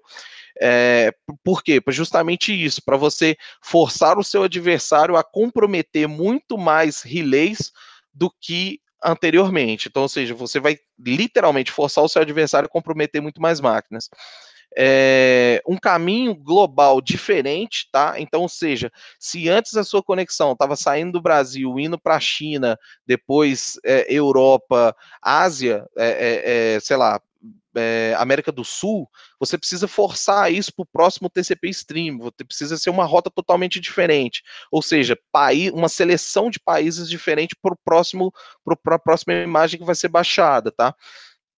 É, e aí controlar ou gerar distúrbios é, em relação ao tempo em qual com qual frequência o TOR iria gerar esse esse circuito é, comprometido novamente. Por último, porém não menos importante, é você literalmente afetar a vida do TCP stream. Por exemplo, uma vez que essas técnicas dependem que você permaneça conectada por um determinado específico é, é, um determinado é, tempo, você precisa, por exemplo, cortar esse TCP stream, matar ele de forma prematura, antes que esse que essa pattern, que esse arquivo seja totalmente é, trafegado. Óbvio que isso aqui vai te gerar um problema, porque isso aqui vai fazer com que o seu download não seja concluído. E aí sim, é, a gente vai ver é, como que os browsers fazem isso, porque geralmente o browser ele tenta novamente quando ele não quando ele não conseguiu, né? Por exemplo, se você está acessando um YouTube, por exemplo, você cortou aquele TCP stream, ele vai pegar do cache que ele já fez, ou então ele muda para o próximo. E às vezes isso fica é, é, de forma transparente. Bom, então, esse, esse é o desafio, e para isso que eu desenvolvi o Splitter. Então, para quem ainda não conhece a ferramenta, é, aqui está o meu Twitter, tá? É, o meu e-mail aí, é, e aqui está o GitHub, onde tem, e o pessoal também vai disponibilizar isso para vocês aí, depois aí nos links aí do, do, do, do Security Cache, é, do Webcache. Então, é, o Splitter, basicamente, a ideia do Splitter, só para a gente entrar aqui antes da gente abrir para perguntas, como é que vocês querem fazer? Eu já, já, já, já emendo aqui explicando como é que o Splitter funciona ou, ou vocês querem parar para alguma pergunta? Fazer uma sequência de perguntas, Renan, que tem mais algumas aqui. É, vamos. Então vamos lá. É, o Douglas Williams pergunta, não, desculpa, o Rodrigo é, pergunta, já que já fala de VPN também, é, uma dica de uma boa VPN. E aí, eu já vou emendar com uma pergunta que também tem a ver com essa, a Morte Sem, ela pergunta, ou ele pergunta, é, se esses sites que têm VPN gratuita são bons ou ruins. Né? Então, uma dica boa de VPN e falar também dessas VPNs gratuitas. Aí que, o que você tem de experiência disso? Então, é, questão de VPN é o seguinte: a gente precisa ver onde que esse provedor ele está é, é, qual, em qual legislação esse provedor responde, tá? Porque você tem um, um provedor de VPN e ele se ele é um provedor de VPN que ele está offshore, ele, ele, por exemplo, é um provedor lá do Panamá, por exemplo, que o maluco, o Panamá, Panamá, abre aspas, é meio terra de ninguém, né? Então, ou como é que é? Esse provedor é dos Estados Unidos, ele é da, da Europa e tal. Então, assim, você precisa prestar atenção em qual que é a, a, a, o, local de onde que esse provedor vem. Então, às vezes o pessoal vai pegar um provedor lá, igual, por exemplo, tem uma galera que curte muito o CryptoStorm, que é lá de Israel. Mas, cara, meio cuidado, hein, porque Israel também tem uma, uma vigilância pesada em relação a isso aí.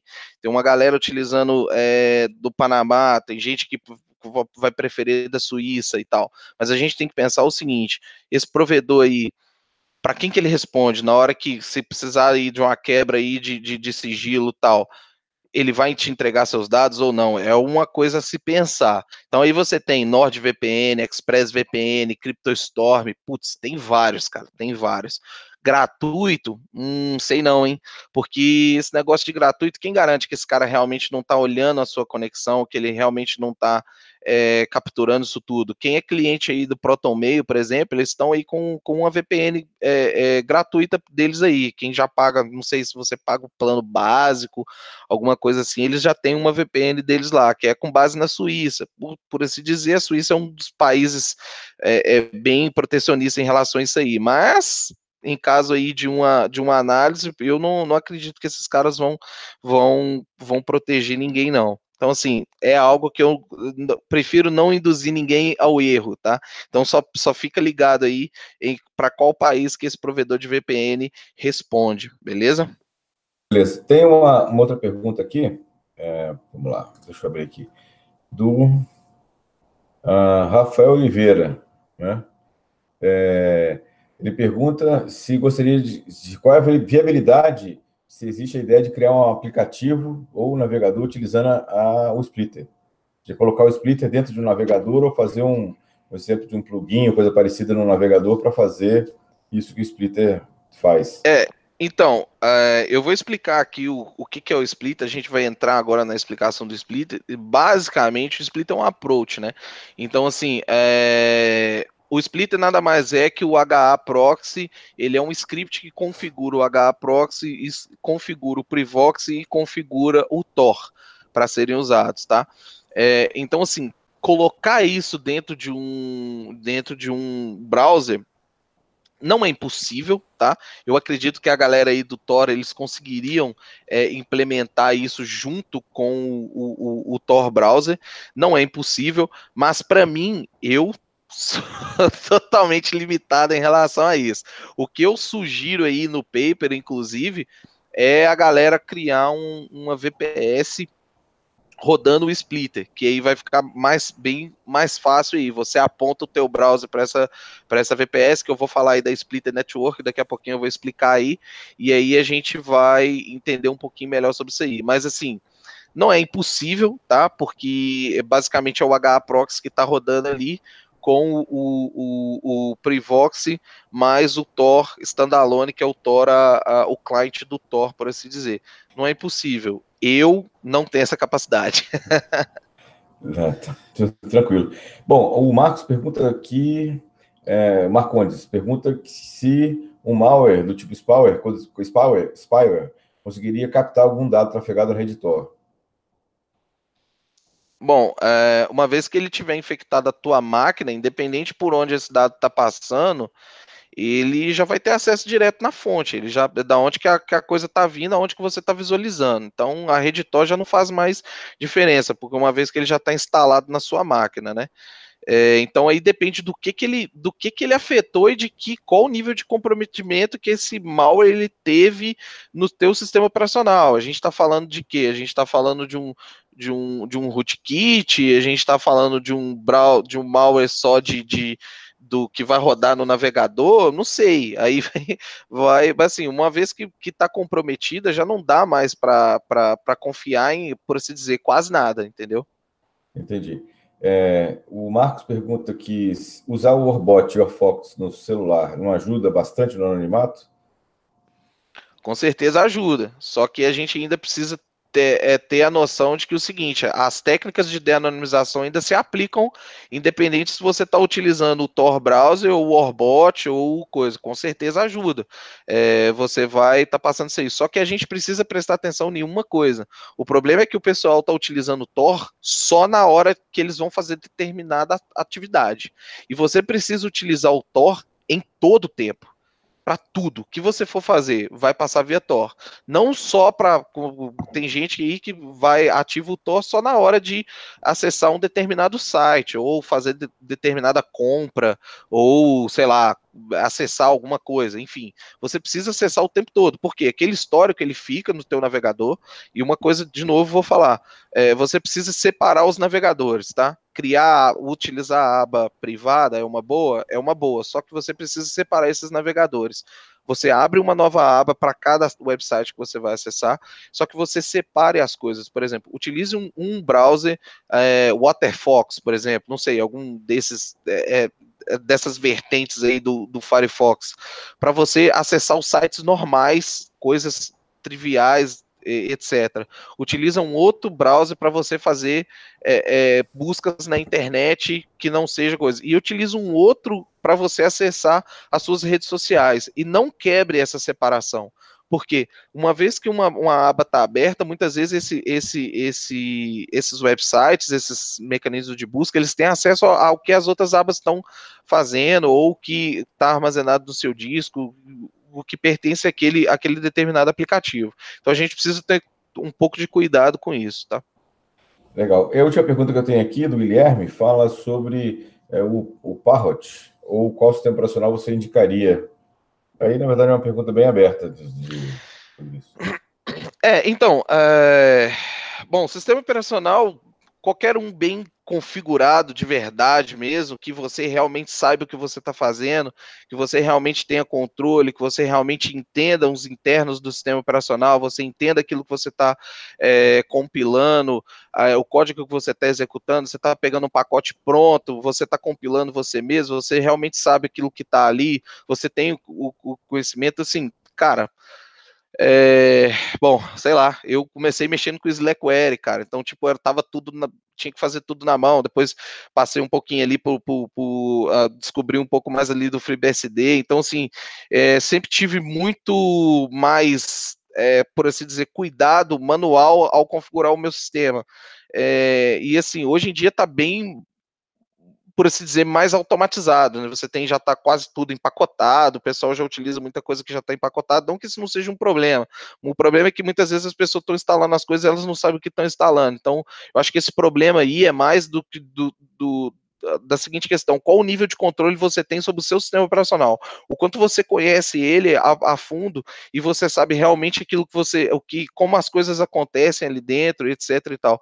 Porque não adianta você querer achar que porque eu estou rodando Kali Linux eu estou seguro, ou eu sou hacker, ou eu vou conseguir fazer as coisas, ou porque eu estou usando um FreeBSD que eu estou seguro de tudo e tal, porque a gente tem usabilidade, né? Que, que, é aquela balança, você tem que ter usabilidade com a segurança fazendo aquele coisa. Mas e aí, você se sente confortável utilizando aquilo? Se for necessário configurar, você você está tranquilo, você está é, é, confortável para fazer esse tipo de coisa? Então, assim, é um pouco difícil para mim falar assim, ah, usa o sistema X, o sistema Y. Eu, eu prefiro dizer, utilize um sistema que você realmente tem controle, você conhece, para você realmente é, se sentir mais confortável naquilo que você está fazendo, no código que você está executando Eu acho que seria mais ou menos por aí. Só para complementar o que está falando, é interessante deixar claro para o pessoal que a utilização desses sistemas operacionais aí como o Parrot OS, né, o Kali, no dia a dia eles não são interessantes porque o kernel é todo modificado para que todas essas ferramentas funcionem. Então, muitos deles, inclusive, tem bastante tem muito furo de segurança por causa de padrões de senhas, esse, de banco de dados que o cara abre às vezes quando vai rodar algum, por exemplo, exploit, né? Enfim, entre outras ferramentas que vão utilizando senhas padrões que pode te deixar menos seguro no dia a dia para utilizar como um desktop. Então, o que eu sempre aconselho é usar o Linux, o Flavor que você se sente mais confortável, como você disse, né? E rodando como máquinas virtuais esse tipo de máquinas para fazer outros testes de invasão que é ali temporário ou para fazer, enfim, para um aprendizado qualquer. Show de bola. É isso aí. Então a gente pode dar sequência? Como é que é? Tem mais pergunta? Por enquanto não. Podemos continuar aí na, na sequência. Vamos embora, vamos lá, vamos lá, que o nosso tempo está acabando. Então, assim, é, e aí sim a gente começa a falar sobre o sobre o, esse approach do splitter, né? E o que que qual que é que salada que, que eu estou fazendo aí, quais aplicativos a gente está utilizando. Bom, basicamente, quando é, o, o, você tem que o teu browser, né? O teu browser vai mandar as, a, as requisições para o HAProxy. O HAProxy é um proxy de alta disponibilidade, tá? É, que ele vai fazer o, o, o, load balance, basicamente um load balance entre as instâncias do Tor que, que eu estou rodando, tá? Por que, que eu tenho um Privox aqui no meio? Por causa que esse cara está tá, tá conversando na camada 7, esse cara está conversando na camada 5. Geralmente o Tor, ele, ele abre, a, abre um SOC 5 lá, é, para você conectar. Então o Privox ele faz essa tradução aqui de uma camada para outra. E aí sim, uma vez que o, o, o, seu, a sua requisição ele, ele chegou na instância do Tor é, que vai é, entregar aquele pacote, e aí sim o seu pacote vai trafegar pelo entre node, é, middle node, exit node e até chegar no site de, destino, tá? O que que acontece? Esse circuito, por padrão no Tor, não sei se vocês lembram, falei no início, ele troca a cada 10 minutos. Dentro do splitter, eu forço uh, o, o Tor a trocar esse circuito a, a, cada 10 segundos, tá? Porque 10 segundos é o limite dessa troca. Se você tenta trocar a, abaixo de 10 segundos, aí vocês têm essas você vê essas mensagens aqui. Ele gera um delay aí para você de 10 segundos, é, até que você consiga é, trocar isso de novo. Então, assim, 10 segundos é o tempo máximo que é, uma instância do Tor vai ficar amarrada a um é, a um circuito, tá? Porque a próxima requisição que vier para essa instância específica, porque nesse caso a gente está falando de uma única instância, e ela tem maiores chances de, de, de pegar uma seleção diferente de entre node, middle node e exit node, tá? Aí, deixa eu só dar um, um zoom aqui para ficar um pouco melhor para a galera ver. É, então, como que eu faço o enforcing do, dos relays do Tor dentro do, nessa configuração do splitter, né, como é que ele faz o enforce aí dos relays do Tor. Então, basicamente, esse aqui é um arquivo de configuração do Tor, tá? É, e aqui tem um parâmetro do Tor que chama entre nodes, tá? Nesse caso aqui, eu estou definindo que apenas a Alemanha ela vai poder ser utilizada como entre node. Esse arquivo ele é gerado de forma aleatória e randômica, tá, pessoal? Então, ou seja, basicamente quando você vai executar o splitter, ele já vem com uma lista de países pré-selecionados, mas você pode definir quais os países você quer utilizar para compor aí o seu, os seus os circuitos que vão, que vão ser gerados, tá? E aí ele pega um país específico como entre node, vai depender do, do que você quer fazer o enforcement, porque você pode forçar os seus dados a sempre entrar por um país diferente, ou você pode forçar os seus dados a sempre sair por um país diferente. Então você pode forçar o entre node ou o exit node, tá? Só um caso aqui, só para a galera entender qual que seria a ideia de forçar. Vamos supor que você está fazendo um pentest e aí você precisa acessar um, um determinado alvo é, um determinado é, site, só que você precisa que cada requisição chegue nesse, nesse alvo vindo de uma fonte diferente, vindo de um IP diferente. Então você pode forçar o exit, o, o, o exit node, tá? E aí aqui, só dando sequência nesse, nesse slide aqui, nesse caso específico aqui, quando eu tirei esse screenshot, ele estava forçando a Alemanha como entrada, ele estava utilizando como exit node todos os países da lista de países que eu, que eu permiti, só que o único país que não está nessa lista é a Alemanha. Por quê? Porque eu já estou utilizando ela como entry node, então eu quero forçar esse pacote viajar para outro país, tá? Qual é a ideia disso? Você forçar aí é, o adversário a comprometer máquinas em países diferentes, tá? E aqui são a lista de países que eu não quero utilizar. E aí você cria a sua, tá? É, por padrão, eu eu excluí todos os países que não têm um número é, bom de entre node e exit node. Porque o entre node ele tem que ter o safeguard, tá? É, e o exit node eu coloquei aí uma meta de ter pelo menos três exit nodes aí para ser utilizado para esse país ser considerado como um país viável a se usar. É, Tá. E aí a gente vai ter uma visão aqui, um overview, uma visão macro aqui de como que o splitter funciona. Então, ou seja, para cada requisição, vamos supor que você está acessando um website e você, esse website tem várias imagens, tem vários, várias requisições vão ser enviadas. Então, vai chegar a primeira requisição do teu browser, o HA proxy utilizando o road robin, ele manda para a instância 1, a próxima vem instância 2, instância 3 e assim por diante, tá? Por ser road, é, road robin, eu organizo o splitter, né? Organiza essas instâncias de forma aleatória, tá? Então essas instâncias elas vão, elas, ela existe uma rotatividade nessas instâncias para justamente para não criar um padrão no, na, na ordem de, de, países que essas requisições vão ser estabelecidas. Então, vamos supor que você vai iniciar um download, tá? Então, quando essa requisição veio, esse download por padrão, ele vai ficar fixo nessa instância. Ele vai tentar ficar fixo aqui, tá? O que que acontece? Aí você define no, no splitter por quanto tempo você quer o, o, o, tempo de vida máximo de um TCP stream. Por padrão, se eu não me engano, é dois minutos, tá? Então, dois minutos no máximo ele vai matar essa, é, ou um minuto, não sei, um minuto eu acho. É, ele vai matar essa conexão aqui, tá? E forçar o seu download ser interrompido. O que que acontece? O HA proxy ou o teu browser vai reenviar é, essa requisição e a próxima requisição vai cair em outra instância, por causa que a gente tem a questão do, do road robin aí. E aí eu forço esse, esse arquivo ser baixado de várias fontes diferentes, ou por assim dizer, fragmentados. Isso é bem comum, é bem legal quando você usa o wget-c, com a opção "-c", que ele dá continuidade e aí você inclui lá o número de tentativas que você quer para o wget. Isso aí funciona lindo para esse tipo de coisa, tá?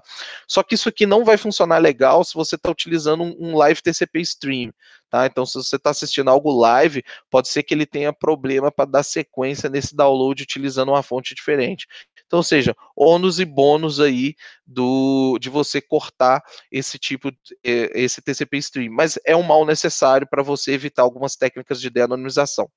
Bom, e aí sim, a gente vai falar de ciclo de vida de uma instância do Tor dentro do splitter, tá? Então, basicamente, você define lá os países que você quer usar, e aí, baseado nessa lista de países, né?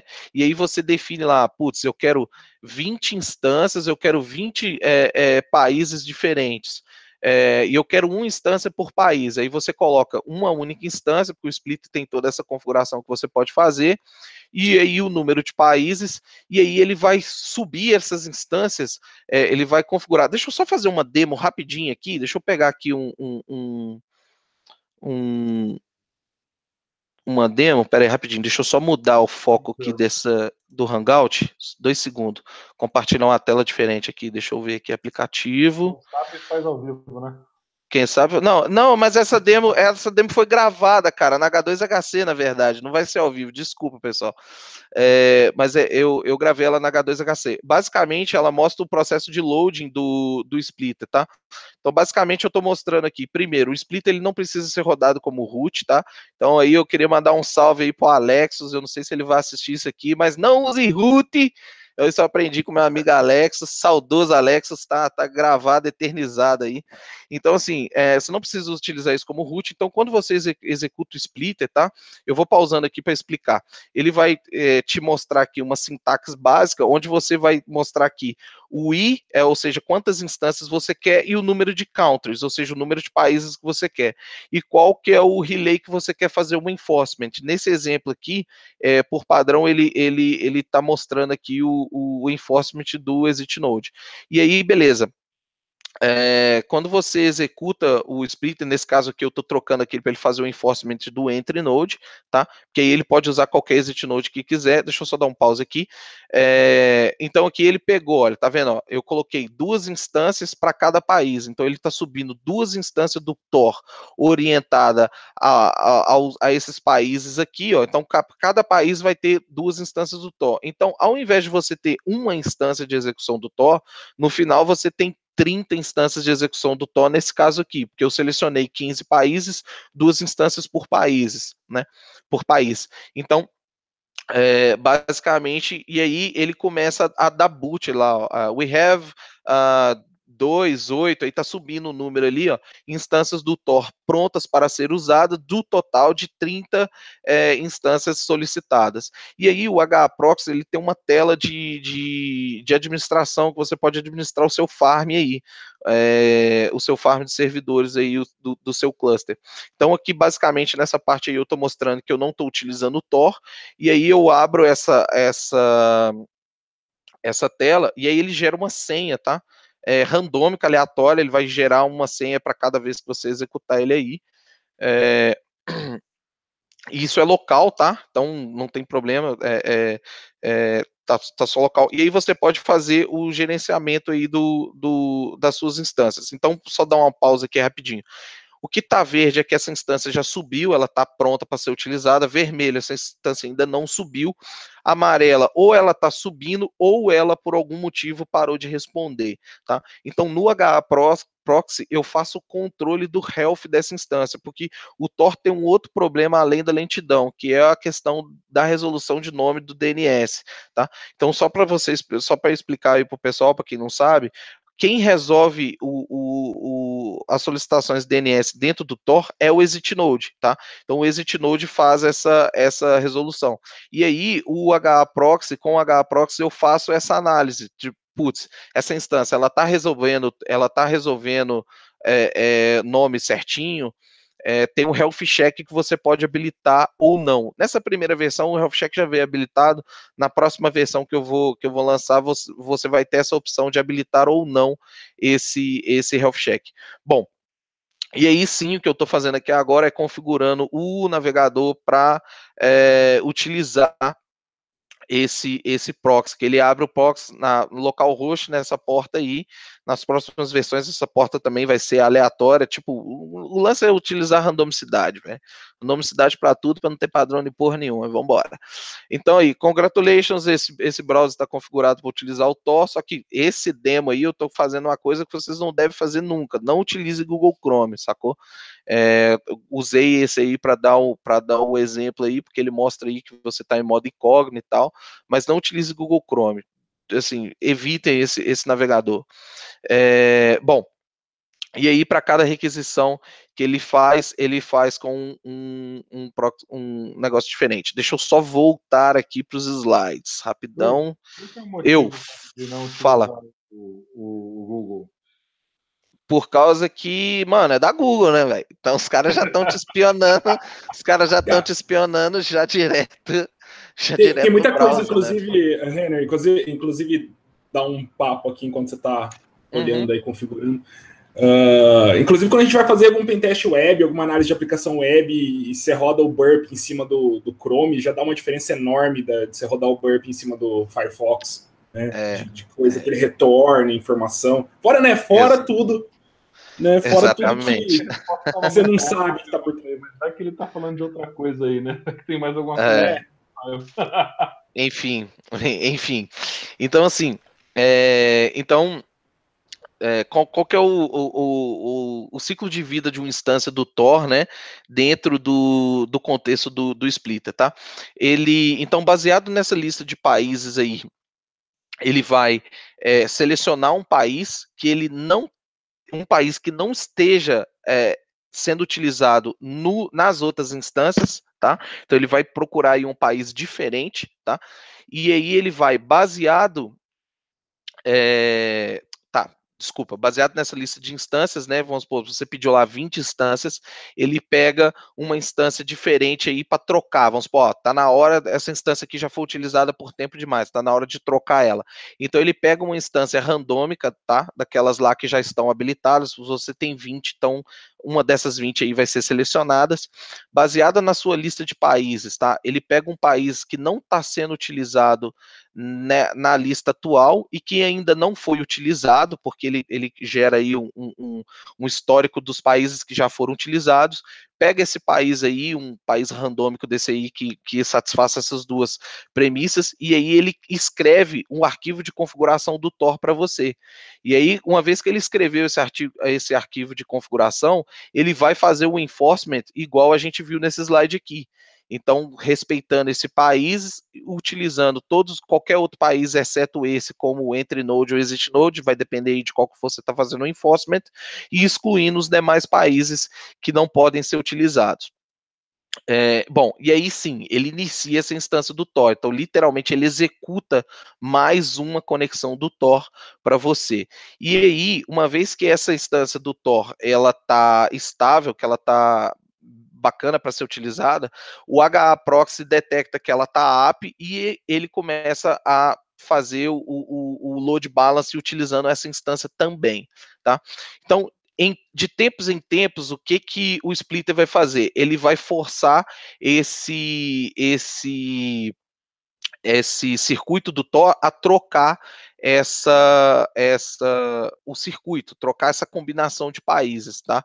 Que ele está utilizando, é, trocar essa, essa combinação de máquinas nesses países é, é, que foram selecionados. E aí sim, quando essa instância já foi utilizada por um determinado X tempo, ou seja lá o que esteja habilitado nela, se essa instância está sendo utilizada para fazer um download, ele não quer nem saber, ele vai matar o processo, matar o Tor, matar tudo, deletar os arquivos é, é, relacionados àquela instância, deletar tudo e aí a gente volta. Ele vai pegar uma nova instância, vai trocar tudo e recriar tudo de novo.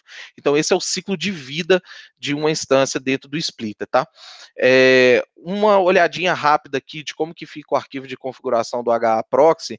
É, essas instâncias elas ficam em ordem aleatória, tá? Esses arquivos eles, eles, eles são é, randômicos aí, eles são trocados. E aqui está o, o, lance do health check. Então, ou seja, ele faz uma checagem a cada 12 segundos. Você pode colocar um tempo aleatório, caso você quiser. E aqui tem um detalhe: você pode definir em qual site você vai fazer essa checagem.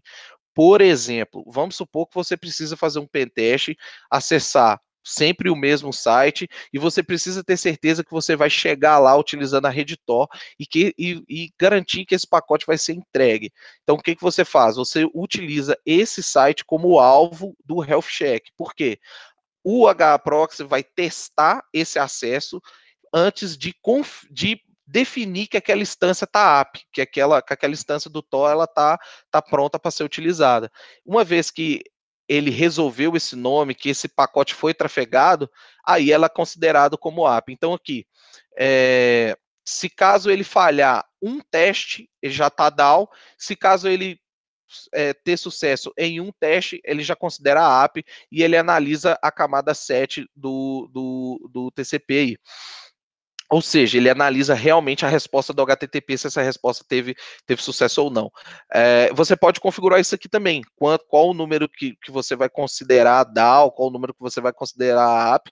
É tudo customizável dentro do, do, do script. E aí você tem aí a tela do, do HAProxy. Só uma outra demo rapidinha, porque eu sei que o pessoal e o meu tempo já está acabando e deve ter mais perguntas.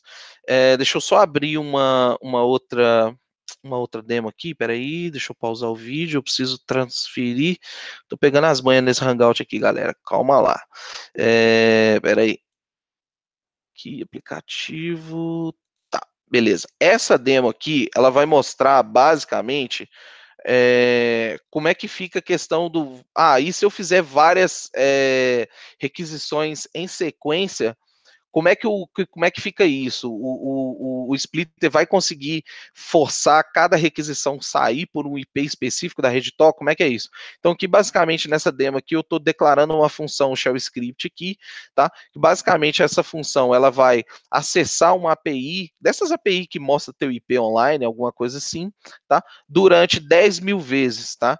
É, no intervalo de 0,5 segundos. Também eu não quero derrubar a API, né, gente? Então tem que tomar cuidado nisso aí. E aí, o que, que eu fiz?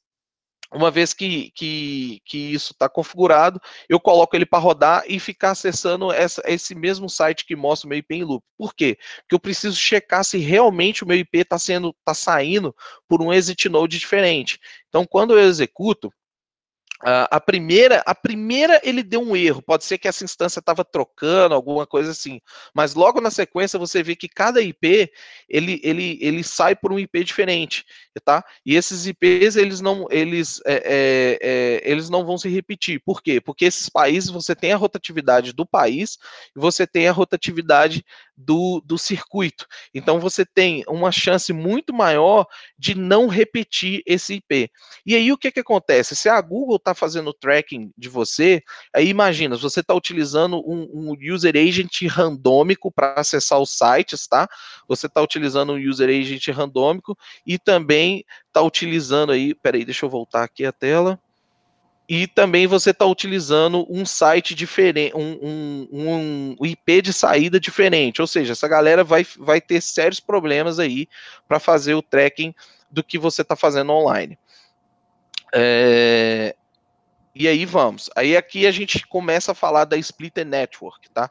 Por que, que eu chamei de Splitter Network? Porque a ideia aqui é o seguinte: ao invés de você executar o splitter na tua máquina, porque a gente sabe que, por exemplo, o seu celular é difícil você executar isso tudo dentro do seu celular, você pode colocar isso para rodar no, na tua VPS online, tá? Só que essa VPS tem, a gente precisa ter muito cuidado com isso, tá? Por quê? Essa VPS tem algumas regras, tá? Por exemplo, você só conecta nessa VPS utilizando uma VPN. Então, ou seja, você tem que ter um serviço de VPN para essa conexão aqui entre você e a sua VPS, eu sugiro vocês utilizarem o WariguArd, que é extremamente rápido e ele vai substituir o, o, o IPsec aí. Tudo indica que isso aí vai, veio para substituir o IPsec. Se você não conhece o WariguArd, dá uma pesquisada sobre isso aí. Então é mais um link aí, galera, para vocês incluírem aí no Hangout, tá? É o site. É, e aí o que, que acontece? A sua VPS ela só pode sair para a internet se ela tiver conectada num servidor de VPN. Então pode ser um servidor de VPN público, pode ser um servidor de VPN que você decidir pagar pelo serviço, whatever. Então o que que acontece? O splitter vai estar tá rodando dentro dessa máquina, tá? E ele vai criar os túnel, o, o, túnel, toda a sua conexão com Tor, ele vai sair por uma, um túnel de VPN. Ou seja, o provedor de acesso da sua VPS, ele não vê nada, ele só vê um túnel de VPN, tá? O seu provedor de VPN, ele vê que você está indo para a rede Tor, ou seja, o que, que você está fazendo? Eu não sei o que, que você está fazendo. Eu só sei que você está indo para a rede Tor. Então, o seu servidor de VPN pública não vai ver os seus dados, tá? É, ele só vai ver que você está indo para a rede Tor. O seu provedor da VPS é, não, não vê nada também, por causa que está tudo passando dentro de VPN e o Tor dentro dessa, dessa VPN aqui. Ou seja, você tem aí duas camadas de, é, de criptografia, no mínimo. Então, assim, você vai utilizar o, o, o vai conectar via VPN e o, o, seu TCP stream vai fazer todo esse, esse, esse caminho aqui. Vai sair da tua máquina, entrar na sua, na sua VPN, chegar na sua VPS, a sua VPS vai pegar isso, colocar dentro do, da porta que o splitter abre, né? O splitter abre uma porta aí, que é a porta do proxy. Então você faz esse redirect aí para dentro dessa porta. Essa porta tem lá no paper do, do, do splitter, tem que dar uma lida lá no paper como é que eu faço essa, essa configuração aqui, porque essa VPS ela está atuando como servidor de VPN e também client VPN. Então tem alguns tricks aí para fazer essa configuração. Eu descrevi isso no paper, tá? E aí essa VPS ela não sai para nenhuma outra rota que não seja um servidor de é, de, de VPN da, do, do, seu servidor de VPN pública. É, então, ou seja, você tem que tomar muito cuidado na hora de configurar isso aqui. É, para não ter leak, justamente para não ter leak, não ter leak de DNS, não ter leak de outra requisição e assim por diante. E, e aí sim a sua conexão sai fora. Então, ou seja, não tem tráfego Tor vindo da sua máquina, não tem tráfego Tor vindo da sua VPS. O tráfego Tor, ele em teoria, ele vem da, do, do servidor de VPN pública, tá? Então, ou seja, não tem nenhuma relação direta entre você e a rede Tor. Esse é o approach que eu recomendo vocês utilizarem, tá? É, rapidinho aqui, porque eu já estou finalizando. E aí, o que, que você pode fazer? Você pode distribuir a sua rede do splitter através ao redor do mundo, por exemplo, porque hoje VPS é extremamente barato você é, alugar uma VPS. Tem plano de VPS aí que você vai pagar 3 dólares no mês, entendeu? No mês. E você tem aí 1 GB de RAM. O splitter, para ele executar 20 instâncias do Tor simultâneos, ele vai gastar aí 700 MB de RAM. Óbvio que tudo vem com custo, né? Você está executando o Tor 20 vezes, então vai ter um, vai ter um custo aí operacional disso daí. Então, é, você pode aí facilmente montar uma rede do, do splitter, e aí o que, que você faz? Na tua máquina, você conecta em todas as, essas VPNs e coloca mais um HA proxy para fazer o load balance entre essas, essas VPS. Então, ou seja, você vai estar tá forçando um caminho global totalmente diferente para cada uma das requisições. Lembra da nosso, do nosso desafio do exploit? Vocês já conseguiram fazer isso com esse approach aqui. Então, basicamente é isso, tá? E aí, o que, que a gente tem de resultado? Só para eu encurtar as coisas aqui. Eu fiz aí, no tempo que eu estava escrevendo o paper, eu fiz 10 mil requisições e observei essas 10 mil requisições, quais foram os exit nodes utilizados, tá? Porque eu queria ver e saber quanto iria repetir quanto iria repetir. E aí você vê aqui que alguns IPs foram utilizados mais e outros menos. Deixa eu tentar dar um zoom aqui para ficar um pouquinho melhor para a galera ver. É, e aí a gente tem um IP aqui que ele foi utilizado, se eu não me engano, 356 vezes. Olha só, 362. Dá uma olhada aqui nessa parte. Esse IP aqui, que ele é da Espanha, ele foi utilizado 362 vezes consecutivas. Considerando os 10, as 10 mil requisições que eu fiz, isso significa que eu utilizei 3,6%, que 3,6% do total de requisições que eu fiz passou por esse servidor. Considerando que esse possa ser um servidor é, comprometido, ou seja, o meu pior cenário aqui, o pior caso, seria 3,6%. Ah, mas vamos considerar aí que o mesmo adversário ele comprometeu os sete servidores mais utilizados. Qual que é o total de dados que esse cara conseguiu é, é, capturar? Então, ou seja, ele só conseguiu 17,9%. E aí, pessoal, a gente precisa pensar no seguinte: 17,9% vai ser suficiente para ele, ele reconhecer a pattern que foi injetado, para ele conseguir correlacionar, porque antes eles trabalhavam com 100% e agora 17,9%. Então, ou seja, o splitter, de certa forma, ele seta uma certa dificuldade para esse tipo de coisa e as próprias próximas técnicas de de-anonimização, eles vão ter que levar em consideração essa capacidade que o usuário tem de agora é, é, afetar a quantidade de dados que o adversário vai conseguir capturar. E aí eu não estava muito satisfeito com esse 3,6% aqui que a Espanha teve, e fui dar uma analisada, porque, é, se vocês não sabem, todos os relays da rede Tor, eles são públicos, tá? Exceto as, as bridges, eu esqueci como é que fala, acho que é bridge mesmo, que fala, que são alguns que, que não são é, que não são divulgados, tá? E aí eu fui utilizar quantos exit nodes eu tenho na Espanha. Putz, cara, eu só tenho três exit nodes na Espanha. E o que que acontece? A grande maioria dos exit nodes são lento pra caramba. Então, um, ele está abaixo de 1 mega, só tem um exit node que ele estava acima de 10 megas, tá? E o que que acontece? O splitter, ele força é, se você, você pode fazer a configuração do splitter de forma, putz, eu quero performance, eu quero conseguir acessar vídeo em 1080p, 60 frames por segundo via Tor. Você consegue. Eu tenho uma demo aqui que eu vou mostrar para vocês daqui a pouquinho sobre isso.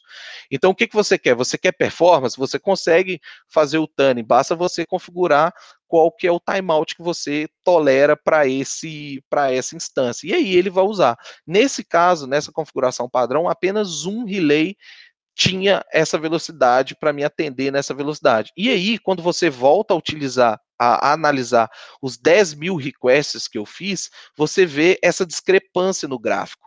Por quê? Um único host, ele assumiu um, uma quantidade muito grande. Só que presta atenção nessa parte aqui do gráfico. A grande maioria das requisições ficaram entre 50. Ou seja, 50 foi um número de 10 mil requisições, 50 foi a média, e isso foi decaindo, como vocês podem ver no gráfico.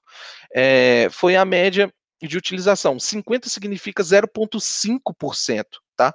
De todos os dados. Ou seja, a média do splitter, se você souber selecionar os países, por exemplo, Espanha é um país que precisa sair da sua seleção, tá? É, se você souber selecionar o país, você consegue manter em 0,5% a taxa de repetição de um relay adulterado. E aí vamos falar de tempo. Putz, lembra que eu falei que a gente precisava falar, é, criar uns distúrbios aí de tempo? E aí vem aqui, olha, o, a, a, o intervalo que eu repeti esse, esse mesmo IP foi dois minutos, e aí você tem aqui alguns intervalos maiores e menores, justamente por quê? Para não criar um padrão. Você não precisa, é, você tem que evitar um padrão quatro minutos entre uma entre uma uma vez que ele foi utilizado e outra, e aí você tem aqui cinco minutos. Então, ou seja, você tem essa variação de tempo, esse gap de tempo em que essas 361 vezes que eu utilizei esse mesmo é, relay adu supostamente adulterado, ele foi utilizado, entendeu? Então, questão de erro, putz, como eu estou fazendo um health check, o número de erros que você teve é ridículo se você considerar 10 mil requisições. Então, ou seja, você está em 0,7%, 0,8% de erro. Então, ou seja, algo que era extremamente instável passou a ser estável. Eu posso fazer a demo antes, de, antes da gente abrir para as perguntas ou não dá tempo? Como é que nós estamos aí, galera? Podemos sim, vamos, vamos fazer a demo que a gente faz as perguntas e já passa para o encerramento. Acho que Beleza. mais tranquilo. Show de bola. Pera aí que eu vou, eu só vou abrir aqui. Eu já vou abrir direto ao de 1080p, que que já mostra é, que o foi, esse foi o vídeo que o pessoal delirou na H2HC. O pessoal vendo streaming a YouTube rodando no Tora 1080p isso ah, foi tá. loucura tá. na H2. Foi foda mesmo. É, é porque, porque até então, até então era algo é, é, meio que difícil, né, de se acreditar. Então, então assim, é, basicamente aqui no início eu estou mostrando que eu estou conectado via Tor, né? Então toda vez que eu, que eu utilizo o Tor aí, eu pego um IP diferente, e aí deixa eu só dar uma, uma agilizada aqui, porque eu mostro aqui, depois eu começo a carregar um vídeo. Então eu vou e mostro aqui que eu estou carregando um vídeo, e aí o que, que eu faço? Eu defino esse vídeo, nesse, nesse primeiro vídeo aqui, é só 720p que tinha, e aí o vídeo estava carregando é, e aí eu habilito aquela estatística para nerds, né? Ou statistics for geeks, alguma coisa assim. E aí você vê que o vídeo está carregando aqui embaixo, olha, ele já pelo menos ele já deu load, ó. Ele não vai parar mais, porque ele já carregou, ó, tá vendo? Então, ou seja, aquela barrinha que a gente sempre ficava torcendo para ela carregar, ela, putz, já foi. E aí esse vídeo, aí, eu, vou, eu vou e pego um outro vídeo diferente, só que esse segundo vídeo ele já tem é, é, já tem aí 1080p 1080p, e aí habilita a estatística para nerd novamente, tudo, e aí você vê que realmente o vídeo está sendo baixado, você está assistindo ele em 1080p. E aí você vê a velocidade que essa barrinha aqui embaixo, ela está carregando. Ó. Então, ou seja, ela... Esse vídeo, por que, que ele não vai parar mais? Porque já, já fez o cache, né? Então, ou seja, se você tem uma conexão boa, se a conexão da sua casa tá boa, você não tem mais que sofrer porque está utilizando o Tor. E isso permite a gente passar a utilizar o Tor para tudo. Lembra que eu falei que o ideal é você utilizar o Tor para tudo? Agora você tem mais ou menos um, um, umas chances, chances melhores de utilizar o Tor para tudo. E aí você vê ali a velocidade de download. Deixa eu só adiantar aqui um pouquinho, porque eu faço nessa demo. Ah, deixa eu ver, peraí, peraí, peraí. Aqui, ó eu faço um teste de velocidade. Isso aqui, pronto, beleza. É, utilizando aquele site fast.com, que é o site da Netflix, se eu não me engano, para você medir a sua velocidade de internet. É, e eu vou fazendo, eu fui fazer o teste de velocidade de conexão com o splitter para utilizar nessa demo, né? Para o pessoal ter uma noção. Então, como você oscila, você está ali oscilando, é, se ele cair num, num, num circuito que tá rápido, você tem, você pode ter essa variação aí de velocidade. Então você vai ver que tá, putz, 1 mega, e aí começa a subir, quando ele pega uma instância que tá melhor, porque o problema do Tor é justamente isso, como todo mundo fica agarrado no mesmo circuito por mais de 10 por 10 minutos, alguma coisa assim, a rede do Tor, ela é grande o suficiente, só que ela tá mal utilizada. A gente precisa fazer um load balance nela melhor para justamente viabilizar essa utilização. Putz, cara, 17 megabits por segundo via Tor, velho. É uns negócios que é meio que difícil. Ah, vamos testar de novo então para ver como é que é qual, é, qual velocidade que vai ter. Então, assim, é, o que acontece é isso. Então, às vezes você tem muitas pessoas utilizando o mesmo o mesmo relay do Tor, sendo que hoje você vê relays do Tor, você tem vários relays rápidos. A gente tem muito relay lento? Temos, infelizmente. Índia, por exemplo, é um país que você não pode nem pensar em usar. Brasil é outro, que só tem é, é, relay do Tor lento. Então, infelizmente, a gente tem esse problema. E aí, quando você faz o load balance certinho, você consegue utilizar isso de forma melhor. Então, pessoal, basicamente é isso. O último slide, antes da, das perguntas, é o slide que eu vou falar sobre a questão do, do gerenciamento de senha, né? É, e do, do da criptografia de disco, que é a última coisa que falta para eu compartilhar com vocês. Mas aí, vamos de pergunta. É, uma coisa interessante é levar em consideração países que, que utilizam, que tem a DSL mais com link simétrico, né? Aqui no Brasil a gente não tem a, os, os, de, os provedores não têm esse costume de te dar um link simétrico, né? Exatamente. Eu, por exemplo, aqui eu tenho, eu tenho 50 mega de internet, mas, a minha, mas o meu upload é 5, né? Uhum. Então, você, é, é essa a diferença. Então, na maioria dos países que utilizam link simétrico já é uma boa sacada, né? Fazer um, é uma é, fazer uma pesquisa, saber quais são os, os, países que utilizam mais esses links seria uma boa opção, né, para poder exatamente. e assim, então, né?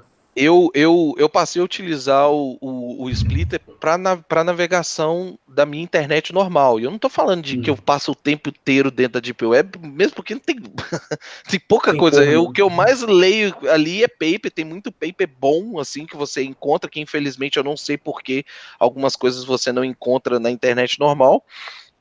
Mas assim, cara, eu passei a utilizar e eu parei de sofrer, assim, comecei a sofrer com os malditos captchas da Google, né? Porque isso não tem como. Você vai acessar um blog e aí hoje em dia, ah, quando não, você tá é. tá ele vai, vai pedir o captcha, mas até isso você acostuma. Mas enfim, melhor sofrer com isso do que, do que ter isso. Então, quando isso passa a ser um padrão na tua vida, quando você começa a utilizar isso para tudo, você vê que, cara, putz, não tô sofrendo, velho. Não, não, não é um negócio para se matar mais, entendeu? E é tranquilo, cara. Assim, é, acho que é isso. Uh, o Renner, uma coisa que eu ia perguntar, você tem algum site com algum algum post com o script, com a configuração do splitter, como fazer a configuração, um passo a passo, um tutorial, alguma coisa do tipo, para a gente passar para o pessoal, caso eles queiram fazer essa configuração? Ou você tem ainda paper, não... Tem o paper, assim, é, eu vou fazer um blog post, eu vou colocar no blog do DC Labs o, o, o tipo, literalmente a, a a receita do bolo, né? E é, Mas é, para o pessoal tem... testar, entendeu? Uhum. É, o, o, o, o script por si só, ele, eu tentei colocar o máximo de explicação nele. Então ele está uhum. muito comentado. Não sei se quem, uhum. quem, teve oportunidade de dar uma olhada. Ele está muito comentado.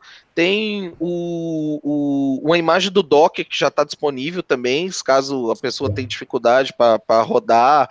Porque, por exemplo, esse é o problema do, do Split é que você eu precisei utilizar algumas versões bem mais recentes do, do Tor, tá? Então, uhum. às vezes o Tor que você baixa via via via determinada igual, por exemplo, o Debian, por exemplo, tem muito pacote que é mais pacote estável. Antigo. É ah, antigo, stable, etc. Né? É. é stable. Então você vai ter algumas features que você não vai ter ali. Então pode ser que você precise ali compilar. E você fala que, putz, vai ter que baixar alguma coisa e compilar. Tá? É uma molecada aí que nem sabe o que, ah, que é isso, infelizmente. Sim, mas assim, você só de você ter ali já uma versão Docker, né, que você falou que você fez, Isso, tem, uma, tem um Docker Image, né? Que já está descrito, é, então, tem, tá no próprio paper é o, o, caminho. Aí a uhum. pessoa pode baixar o Docker. O Docker está bem simples, uhum. acho que tem um milhão de vídeos, 6 bilhões de vídeos de como utilizar o Docker. É um conceito uhum. bem interessante aí, é bem fácil para quem quer testar as coisas e tudo. Que, que a nossa e... ideia aqui é fazer é disseminar, né? É disseminar a sua ideia, já que a, o pessoal provavelmente vai querer testar, então a gente deixar da maneira mais mais fácil, mais simples e mais acessível possível. E daí a gente já deixa os links, todos os links possíveis. Se você puder passar para o Gilberto depois, a gente já deixa ah, embaixo aí no vídeo, na descrição do vídeo, né?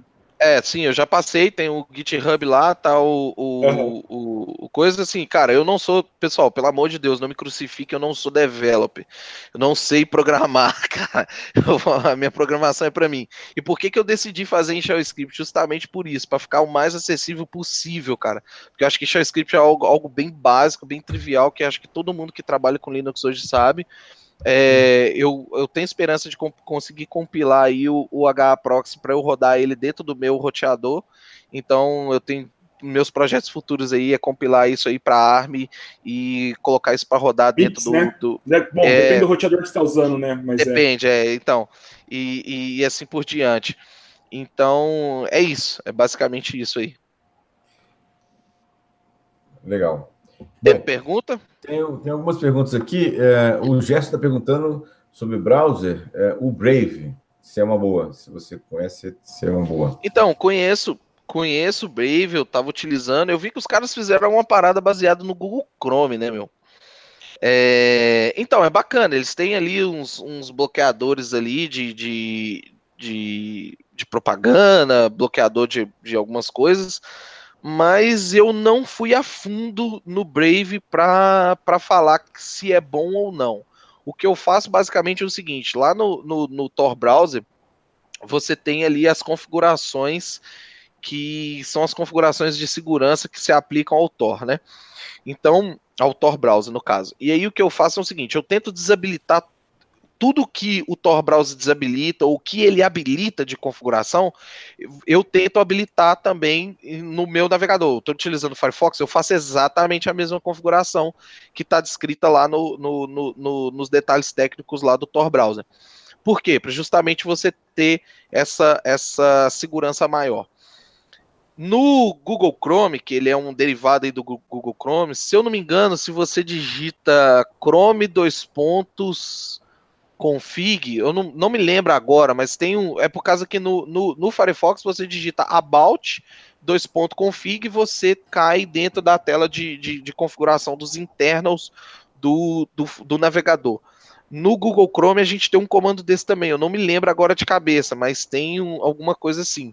O ideal seria você tentar fazer alguma coisa nessa linha, desabilitar algumas coisas. Tem várias dicas lá no Tor Browser de algumas coisas que precisam ser desabilitadas para dificultar essa identificação aí desse, desse navegador. E outra coisa, pessoal, para quem vai navegar na internet normal, eu sugiro você utilizar sempre um user agent randômico, com sempre trocando ali o user agent, mais trocando o exit node ali, bacana, que aí vai dificultar bastante. Porém, quem está navegando mais na Deep Web, Web, quem está acessando mais coisas na Deep e aí você tem que forçar o seu user agent para ser o mesmo do Tor Browser, para você é, é, não criar uma diferenciação, para o pessoal não saber diferenciar quem é você, que senão você vira um alvo fácil ali, fica muito fácil te identificar ali no meio do, do no meio do, do restante da galera. Tranquilo?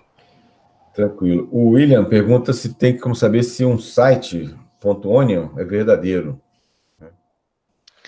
Caralho, velho, isso é difícil, velho. Ótima pergunta. Então, é, eu até postei no meu Twitter a galera que estava usando um determinado site do um determinado URL do Torch, o Torch que é um, foi um dos primeiros buscadores que teve aí da, da dentro da do Tor, ele foi onado, não, não onado, os caras criaram um site falso aí e a galera tava utilizando site falso sem saber e fazendo donativo pro cara, velho. E ele juntou e acho que durante quatro anos o cara conseguiu fazer uma grana boa recebendo donativo de da galera que queria ajudar o projeto. Enfim, cara, eu não sei, desculpa, se vocês tiverem alguma coisa, por favor, compartilhe comigo que eu não sei como identificar isso aí. O que eu faço é, por exemplo, quero acessar o meu o Proton Mail, por exemplo, utilizando a versão do Proton Mail dentro do, do, do, do Onion eu vou lá no, no, site oficial e pego a URL do site oficial. Então tem que tomar cuidado com que tipo de URL que você é, recebe dos mecanismos de busca, porque pode ser que o mecanismo de busca é, retornou o, um, um, site que é falso, infelizmente. o, ele, por você pergunta se num pentest você utiliza o sistema para teste de intrusão virtualizado ou nativo como, como boot? Então, uh, depende. Quando eu vou fazer alguns testes para de wireless assim, tudo, é, algumas coisas eu gosto de fazer nativo. É, mas hoje em dia tá fácil, né? Porque VirtualBox você consegue plugar as coisas ali no USB e já e ele integra coisas, mas isso indifere. É, eu basicamente eu sempre trabalhei com, com o meu sistema operacional, é o mesmo que eu uso para trabalhar. Então, assim, às vezes eu uso muito Docker, Docker Image, crio um Docker Image do Kali, crio um Docker Image de qualquer outro serviço que eu vou rodar, e aí eu rodo em Docker Image e eu tento manter o meu, o meu sistema operacional mais é, é, comum possível. E aí eu rodo máquina virtual mesmo, geralmente é o que eu faço. Eu tenho a última pergunta aqui que do Wallace que pergunta se há alguma perda significativa na velocidade de navegação quando se utiliza o formato do splitter. Aí você já tinha mais, basicamente respondido, acho que, a pergunta, né? Que não tem uma perda. Na verdade, você pode até ter um, um certo ganho. Na verdade, comparado, comparado com o, a conexão Tor normal, você tem ganhos e perdas no sentido, você ganha em velocidade, porque você vai estar tá uhum. utilizando melhor a, a rede Tor, fazendo um load balance melhor na rede Tor, só que você tem que tomar cuidado aí e ajustar o tempo de vida das suas instâncias do top para ele não cortar o teu download muito rápido. Depende do que, que você quer fazer. Não é ideal você utilizar o splitter se você vai precisar criar uma conexão direta é, P2P, tipo um, um, stream direto, igual a gente está fazendo aqui agora, não é o ideal, porque na hora que ele cortar essa conexão, já era. É, você, vai, você vai perder essa conexão. Então, assim, dá uma lidinha no paper com carinho, para entender melhor é, essas questões, mas é, não tem perda essa questão de velocidade. Eu, eu não diria que tem perda, não. Legal. Bom, as perguntas eram essas que eu tinha anotado aqui. Podemos continuar aí. A gente já está no. Deixa, no eu finalizar. Aqui. É, eu estou no finalmente aqui, é só para é só para explicar a galera aqui essa, essa questão aqui, é o seguinte, pessoal. Então, que isso aqui é, é até parte do slide que eu não consegui mostrar na H2HC justamente por questão de tempo, né? Então, assim, o básico é você utilizar VPN para tudo, tudo, tudo, o tempo todo VPN, cara. Para quê? Porque você vai se proteger do seu provedor de internet saber o que, que você está fazendo, tá? Então, seja no celular, seja no PC, onde você for, VPN. Esteja conectado, nem que você esteja fechado com a VPN na sua VPS ou na tua casa. Tem vários roteadores hoje que já trabalham como provedor de VPN e assim por diante. Criptografia. Eu, eu recomendo VeraCrypt para o PC, tá? Tem para Windows, tem para Linux. No Android tem o EDS, EDS, que ele você consegue com o EDS, você consegue abrir o container do VeraCrypt, tá? Ou seja, você, caso você precisar abrir alguma coisa aí, algum container que foi criptografado no PC, você consegue abrir no celular e vice-versa. Isso é muito útil porque é, na hora de você armazenar os seus dados, não confie cegamente, ah, meu, o meu dado está criptografado com Lux, ah, o meu dado está criptografado com BitLocker. Putz, cara, adiciona mais uma camada de criptografia aí para o negócio ficar legal. E aí sim, é, Password Manager eu sugiro Password Safe. Por que, que eu sugiro Password Safe? Porque ele se integra com o YubiKey, tá? YubiKey é aquele dispositivo que a gente falou antes, que ele é um token físico aí. Ele requer a interação humana, então, ou seja, você precisa, a, a, o cara, além dele ter que roubar o teu YubiKey, ele precisa colocar na máquina e dar o toque nesse, nesse sensor que ele tem aqui. Ou seja, ele, ele requer interação humana. Então, é, seria difícil para um ataque é, eletrônico aí é, te conseguir abrir teu, teu, teu uh, teu banco de dados de senha, tá? O YubiKey também tem um gerenciador de on-time password dele, então em vez desse, desse seu on-time password ele ficar armazenado no teu celular, ele fica no YubiKey. Então, ou seja, se você perder o celular, roubar o celular, não tem problema, você não vai perder o seu on-time password por causa do que tem o YubiKey. E aí a gente, como a gente estava falando de, de celular, que esses dois aqui são para celular, né? É, e esse aqui também é, é, é para celular, tem, tem para celular também. É, o OpenKey Chains é o aplicativo que eu sugiro, porque ele se integra com o YubiKey para você fazer a sua gerência de chave pública e privada. Porque aí a gente está falando de criptografia OpenPGP. E por que, que eu estou falando de criptografia OpenPGP? Porque a galera está utilizando é, Signal, é, WhatsApp, Telegram e etc. E se você precisar realmente confirar, é, confi, é, confirmar que somente aquela pessoa está lendo aquela mensagem, você precisa pegar a chave privada que aquela pessoa criou, que só ela tenha e que de preferência essa chave não fique é, armazenada no seu dispositivo. Então aqui tem a, a ideia é você utiliza o OpenKey Chains, você coloca a sua chave OpenPGP dentro do teu YubiKey, ela fica segura dentro do teu YubiKey. Chegou uma mensagem, você precisa descriptografar, você pode utilizar o K9 e-mail para mensagem de e-mail ou o Conversations para mensagem instantânea, tá? Então você configura um servidor Jabber aí, tem vários servidores Jabber na internet com zero, com política de zero log, você configura um e utiliza. E aí chegou a mensagem, você basta você aproximar o YubiKey New na parte de trás do seu device, que ele descriptografa para vocês, caso você não quiser utilizar um adaptador USB no seu device. E basicamente é isso, pessoal. Essa é a dica que eu, que eu ia dar. E aí, para finalizar, é, o que eu faço particularmente é como você precisa ter um sincronismo do seu gerenciador de senha entre o seu dispositivo móvel e o seu computador de casa, do trabalho, etc. O que eu faço, o que eu sugiro é você pode criar um container do, do, do, do VeraCrypt coloca o seu banco de dados dentro desse container, e aí você pega esse container e coloca no seu Dropbox, alguma coisa desse tipo, porque aí você vai ter o sincronismo desse container entre os seus di diferentes dispositivos. Ah, mas eu não quero que a galera do Dropbox saiba o que eu estou guardando dentro desse container. Tranquilo, porque o container está criptografado e a sua base de dados vai estar tá dentro desse container. E aí, utilizando o EDS, você consegue abrir no Android, no, no, no, no dispositivo mobile, e utilizando o VeraCrypt você abre no PC. Abriu o, o, o, container, basta você abrir o seu gerenciador de senha utilizando aí o seu, o seu YubiKey como segundo fator de autenticação. Essa é a dica que eu tenho para dar aí em relação ao coisa. E a galera que não acredita que é possível reverter essa criptografia aí, WhatsApp, Signal é, e etc., ficam armazenados no dispositivo. Uma vez que você teve acesso a esse dispositivo, você consegue pegar essas, essas mensagens facilmente. Então, é complicado. Qual o teu nível de paranoia? Essa é a pergunta que você precisa se fazer é, quando estiver pensando em privacidade, quando estiver pensando em ficar, abre aspas, anônimo, tá? O que, que você quer proteger? Você quer proteger o dado da sua empresa? Você quer proteger um dado que você assinou uma NDA e etc ou que você está tentando, eu não sei o que, que você está tentando fazer. Então, assim, para cada coisa que você tentar fazer, tem um nível de paranoia que você precisa ter, e boa sorte, amigo. Muito bem colocado, cara. O nível de paranoia da pessoa que vai limitar o que, que ele tem que utilizar aí para. Infelizmente. Uhum.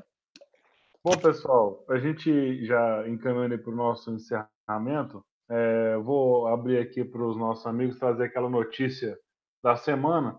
E aí, só para deixar, como sempre, né, nessa notícia não é tão, tão, tão apelativa em relação à Microsoft, mas falando um pouquinho da Microsoft em si, é, só para avisar a galera, no, no, início de 2019, dia 14 de janeiro, aliás, 14 de janeiro de 2020, a Microsoft vai encerrar todo e qualquer tipo de atualização para o Windows 7, tá?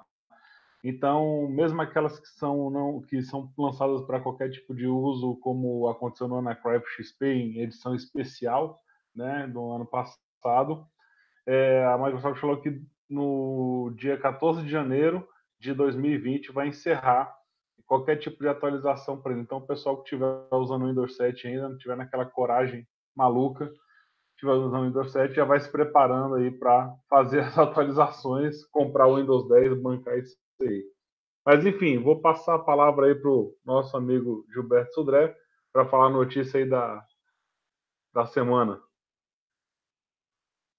Tá no mute. Exatamente. Vamos lá, pessoal. Então, é, a minha notícia na, da semana, na verdade, é uma cereja no bolo desse segundo semestre aqui de vazamentos mais variados possíveis, diversos, diversas empresas e quantidades diferentes, que foi o vazamento que aconteceu nessas divulgado essa semana do Marriott International, que é a rede de hotéis do Marriott que chegou, né, segundo né, estão a expectativa, de 500 milhões de clientes com informações vazadas. Só não foi maior do que o vazamento do, uh, do, é, do Yahoo, que foi o, o, o, maior de tudo até agora, né? Mas assim, é um número realmente absurdo. No Yahoo foi 3 bilhões de contas. Então, ou seja, do Meta foi 500 milhões de usuários que tiveram dados vazados de nome, endereço, data de nascimento, número de telefone, e-mail e número de passaporte. Então, ou seja, foi um, um vazamento realmente. Que merda, né, bicho? foi um vazamento realmente de respeito, vamos chamar assim, né? Realmente de respeito, vazamento, que, na verdade, como eu falei, foi a cereja do bolo de um monte de vazamentos que a gente teve nesse segundo semestre, que foi quase um por semana. Foi um negócio impressionante esse segundo semestre. e acho que 2019 vai ser pior. Hã? Essa última semana foi um leak por dia, praticamente. É. Então, ou seja, acho que 2019 vai, vamos ter mais emoções aí pela frente. É, então, a, a, notícia, a notícia que eu tenho, inclusive, eu já vou até pegar o gancho aí, que já está dentro do mesmo assunto, que é o SPS, que seria o, abre aspas, aí, o serviço de correios lá dos Estados Unidos, eles corrigiram uma falha que já tava, já tinha sido reportada há mais de um ano, cara, que dava para você acessar o profile de outros usuários do correio. Então, mais de 60 milhões de pessoas tiveram dados expostos aí por essa falha e parece que finalmente um ano depois a galera decidiu corrigir isso aí. Finalmente. E, finalmente, né? Então é foda. É, você vê falhas que infelizmente são reportadas, não é por falta de reportar, mas por algum motivo aí a galera não consegue corrigir essas falhas em tempo hábil. E aí, Julião? Cara, eu tenho, eu tenho tanta coisa para falar, eu, eu, eu não sei agora. Vamos lá. Gente, eu essa semana, eu não sei se vocês acompanharam meu, meu Facebook, mas eu ganhei, um, eu, eu, ganhei um sorteio no Twitter, cara. A coisa mais impressionante da vida. Eu nunca ganhei nada na minha vida. Foi a primeira vez que eu ganhei um sorteio no Twitter. E eu ganhei um Arduboy. Não sei se vocês já ouviram falar. Arduboy é uma. Que da hora, é mano. Uma, é uma plataforma. É igualzinha que lá que eu tava na, no pescoço, uh -huh, Renner. Só que eu ganhei, eu ganhei, do desenvolvedor, no, num sorteio no Twitter, eu ganhei do desenvolvedor a versão a versão é, comercial dele, né? E uma coisa que eu tava pensando aqui é o seguinte: esse Arduboy aqui, ele é um chip, né? Ele usa um microcontrolador ATmega 32U4. Esse é o mesmo microcontrolador que é usado para fazer ataques de bad USB, né? De HID ataque, né? Então, com esse microcontrolador aqui plugado no Arduboy, você consegue fazer ataques de HID. Né? Você pode plugar o seu minigame e fazer ataques simulando um teclado. Olha, cheio de má intenção já, de novo. Você vê, né? E, uma coisa divertida. Já tá... Uma coisa divertida é que.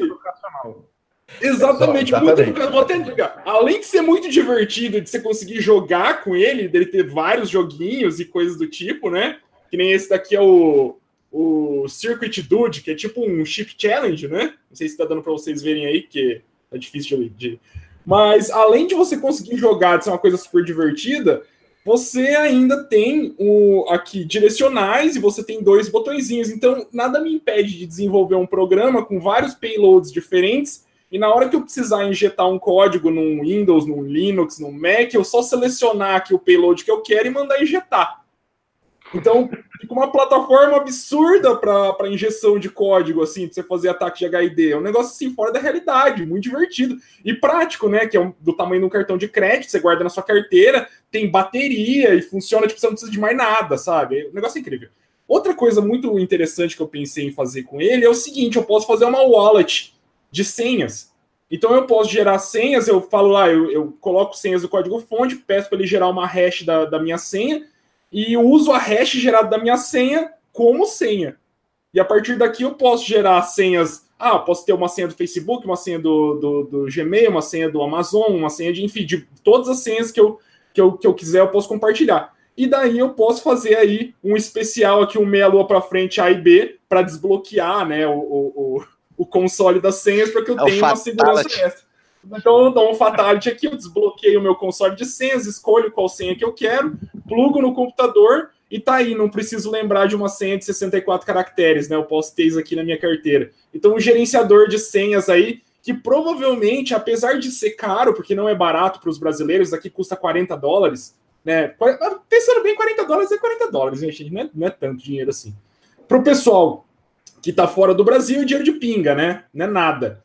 Mas então com 40 dólares eu tenho uma interface aqui super legal, intuitiva, divertida que funciona com o microcontrolador da ATmel, né, um ATmega é, 32U4, que é um microcontrolador que tem essa capacidade de, de injetar comandos como se fosse mouse ou teclado, e já tem uh, bateria, já tem display, já tem seis botões. Então pensem nas possibilidades absurdas que dá para fazer com esse negocinho aqui, né? Eu ganhei, eu estou muito entusiasmado para brincar com ele, vou começar a programar assim que sobrar um tempinho, né? Porque senão a patroa me mata também. Mas, cara, uma coisa, uma coisa muito interessante, além de ter vários joguinhos de código aberto, você poder fazer os seus próprios jogos e postar os seus próprios jogos, você também pode pensar na área de segurança da informação, que você está tendo um Arduino aqui e você pode desenvolver diversos programas que tenham tanto input quanto saída de dados através da tela e através dos botões, né?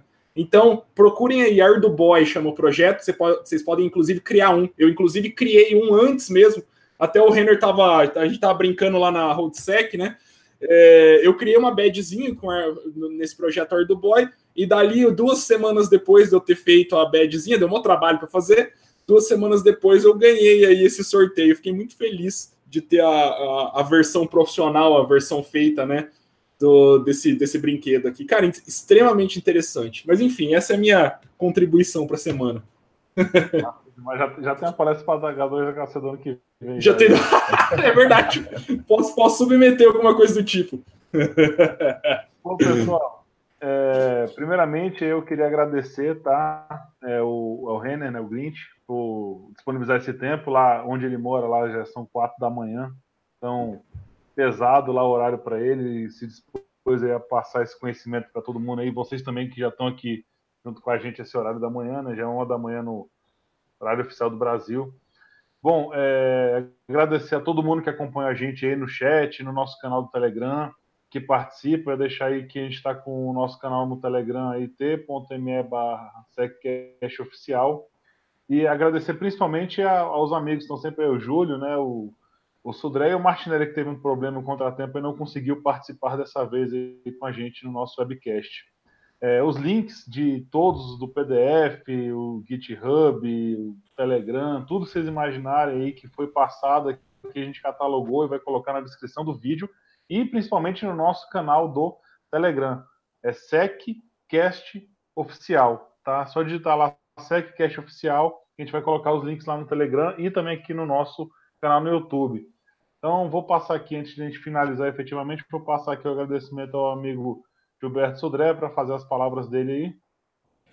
Bom, pessoal, mais uma vez, obrigado a todos que estão nos acompanhando, né, nesse esse CritiCast que foi bem legal, acho que foi top, um dos tops aí que a gente tem do CritiCast, foi muito bom, agradecer ao Grinch, é, obrigado aí pela disponibilidade, está longe, num, num fuso horário completamente diferente do nosso aqui. Obrigado aí pela disponibilidade, foi excelente, foi realmente muito bom né, essa, essa, esse nosso bate-papo aqui. Acho que todo mundo aprendeu muito sobre Tor, sobre anonimização, sobre criptografia, foi muito legal. Então, obrigado mais uma vez, obrigado a todos.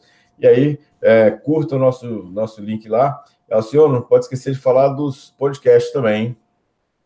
Do, da, nosso podcast, temos podcast aí em todas as plataformas aí de é, do podcast do Google, do iTunes, na, da, da, de outros mais aí, que o do, do Spotify e tudo mais. Então, mais uma vez, obrigado a todos aí e até o próximo Security Cast. Pessoal, obrigado por tudo, viu? Obrigado por tudo, obrigado aí pela oportunidade. Valeu, pessoal, valeu aí. Gente, a gente vai a gente, falando. A gente agradece aí ao Renner, agradece todo mundo aí que ficou até agora. A gente teve um, um pico de 130 pessoas ao vivo aí ao mesmo tempo, acho que foi o recorde do, do Security Cash, cara, muito interessante, tenho certeza que muita gente gostou. A gente agradece muito ao Renner por estar às 4 horas da manhã aí compartilhando um pouco do conhecimento dele com a gente. Obrigado, Renner, obrigado, pessoal. Pessoal, valeu, mais, valeu. Deixar agora o Renner aí fazer as palavras dele antes de encerrar. Valeu, pessoal. Queria agradecer todo mundo aí que tá com a gente aí. Parabenizar vocês aí por esse trabalho maravilhoso aí. Agradecer a galera aí do Área 31 Hackerspace, que é o Hackerspace que eu faço parte lá em, Belo Horizonte. Agradecer todos os amigos aí que estão com a gente aí, especialmente a galera do DC Labs aí. É, todos vocês que estão ajudando, que estão que então já estão entrando em contato, dando dicas aí sobre o código do Splitter e tal. Esse projeto não é meu, pessoal. Esse é um approach que eu gostaria. O meu sonho é que isso entrasse e fosse padrão aí para o Tor Browser. Não sei se isso poderia ser, ser é, possível ou não. É, ajudem a testar, ajudem a, a melhorar isso daí, porque eu acho que tem muito para ser melhorado ainda de novo, não sou programador, então me perdoem aí pelos, pelos problemas aí, pelo, pelos, pelos erros, Agradeço uh, por vocês aí, agradeço pelo espaço, agradeço pela oportunidade e tomem cuidado, é, procurem é, se proteger com seus dados aí. Não pense, ah, mas eu não tenho nada para esconder. O fato de você não ter nada para esconder pode ser que não você não tenha nada que você queira mostrar. Então a gente precisa pensar um pouco nisso e procurar se resguardar. Não é problema nenhum você é, usar uma VPN para estar tá mais seguro, você utilizar uma criptografia para estar tá mais seguro. Isso não é crime. Você está cuidando da sua segurança, da, da segurança dos seus familiares, dos seus entes queridos. Valeu? Tamo junto, pessoal. Obrigado por tudo. Então, pessoal, só para reforçar, nós estamos no Spotify, nós estamos no TuneIn, nós estamos no Apple Podcasts, no Google Podcast já, e diversos outros que fazem a captura do nosso site também, que são menores, mas quem ouve. É, Para você que não quer pegar os links do nosso podcast, é só digitar SecurityCast lá no, em qualquer podcast que vocês vão achar a gente já. Esse, inclusive, esse vídeo, esse áudio vai estar lá já amanhã pela manhã. É, nosso site securitycast.com.br tem o link de todas as nossas redes sociais, tanto do YouTube quanto do Facebook e até do Telegram, que é o nosso canal, tá? A gente discute tudo isso, a gente vai postar no canal do Telegram. É, peço para vocês aí darem um like no nosso canal, seguir, né, se inscrever para compartilhar com o pessoal, que isso é o que move a gente, é o que faz a gente compartilhar o conhecimento com vocês. Agradeço a todos vocês, então.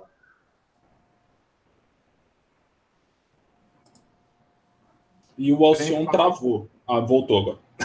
Ah, valeu. A gente vai uhum. falar então semana que vem vai rolar um challenger do Security Cash.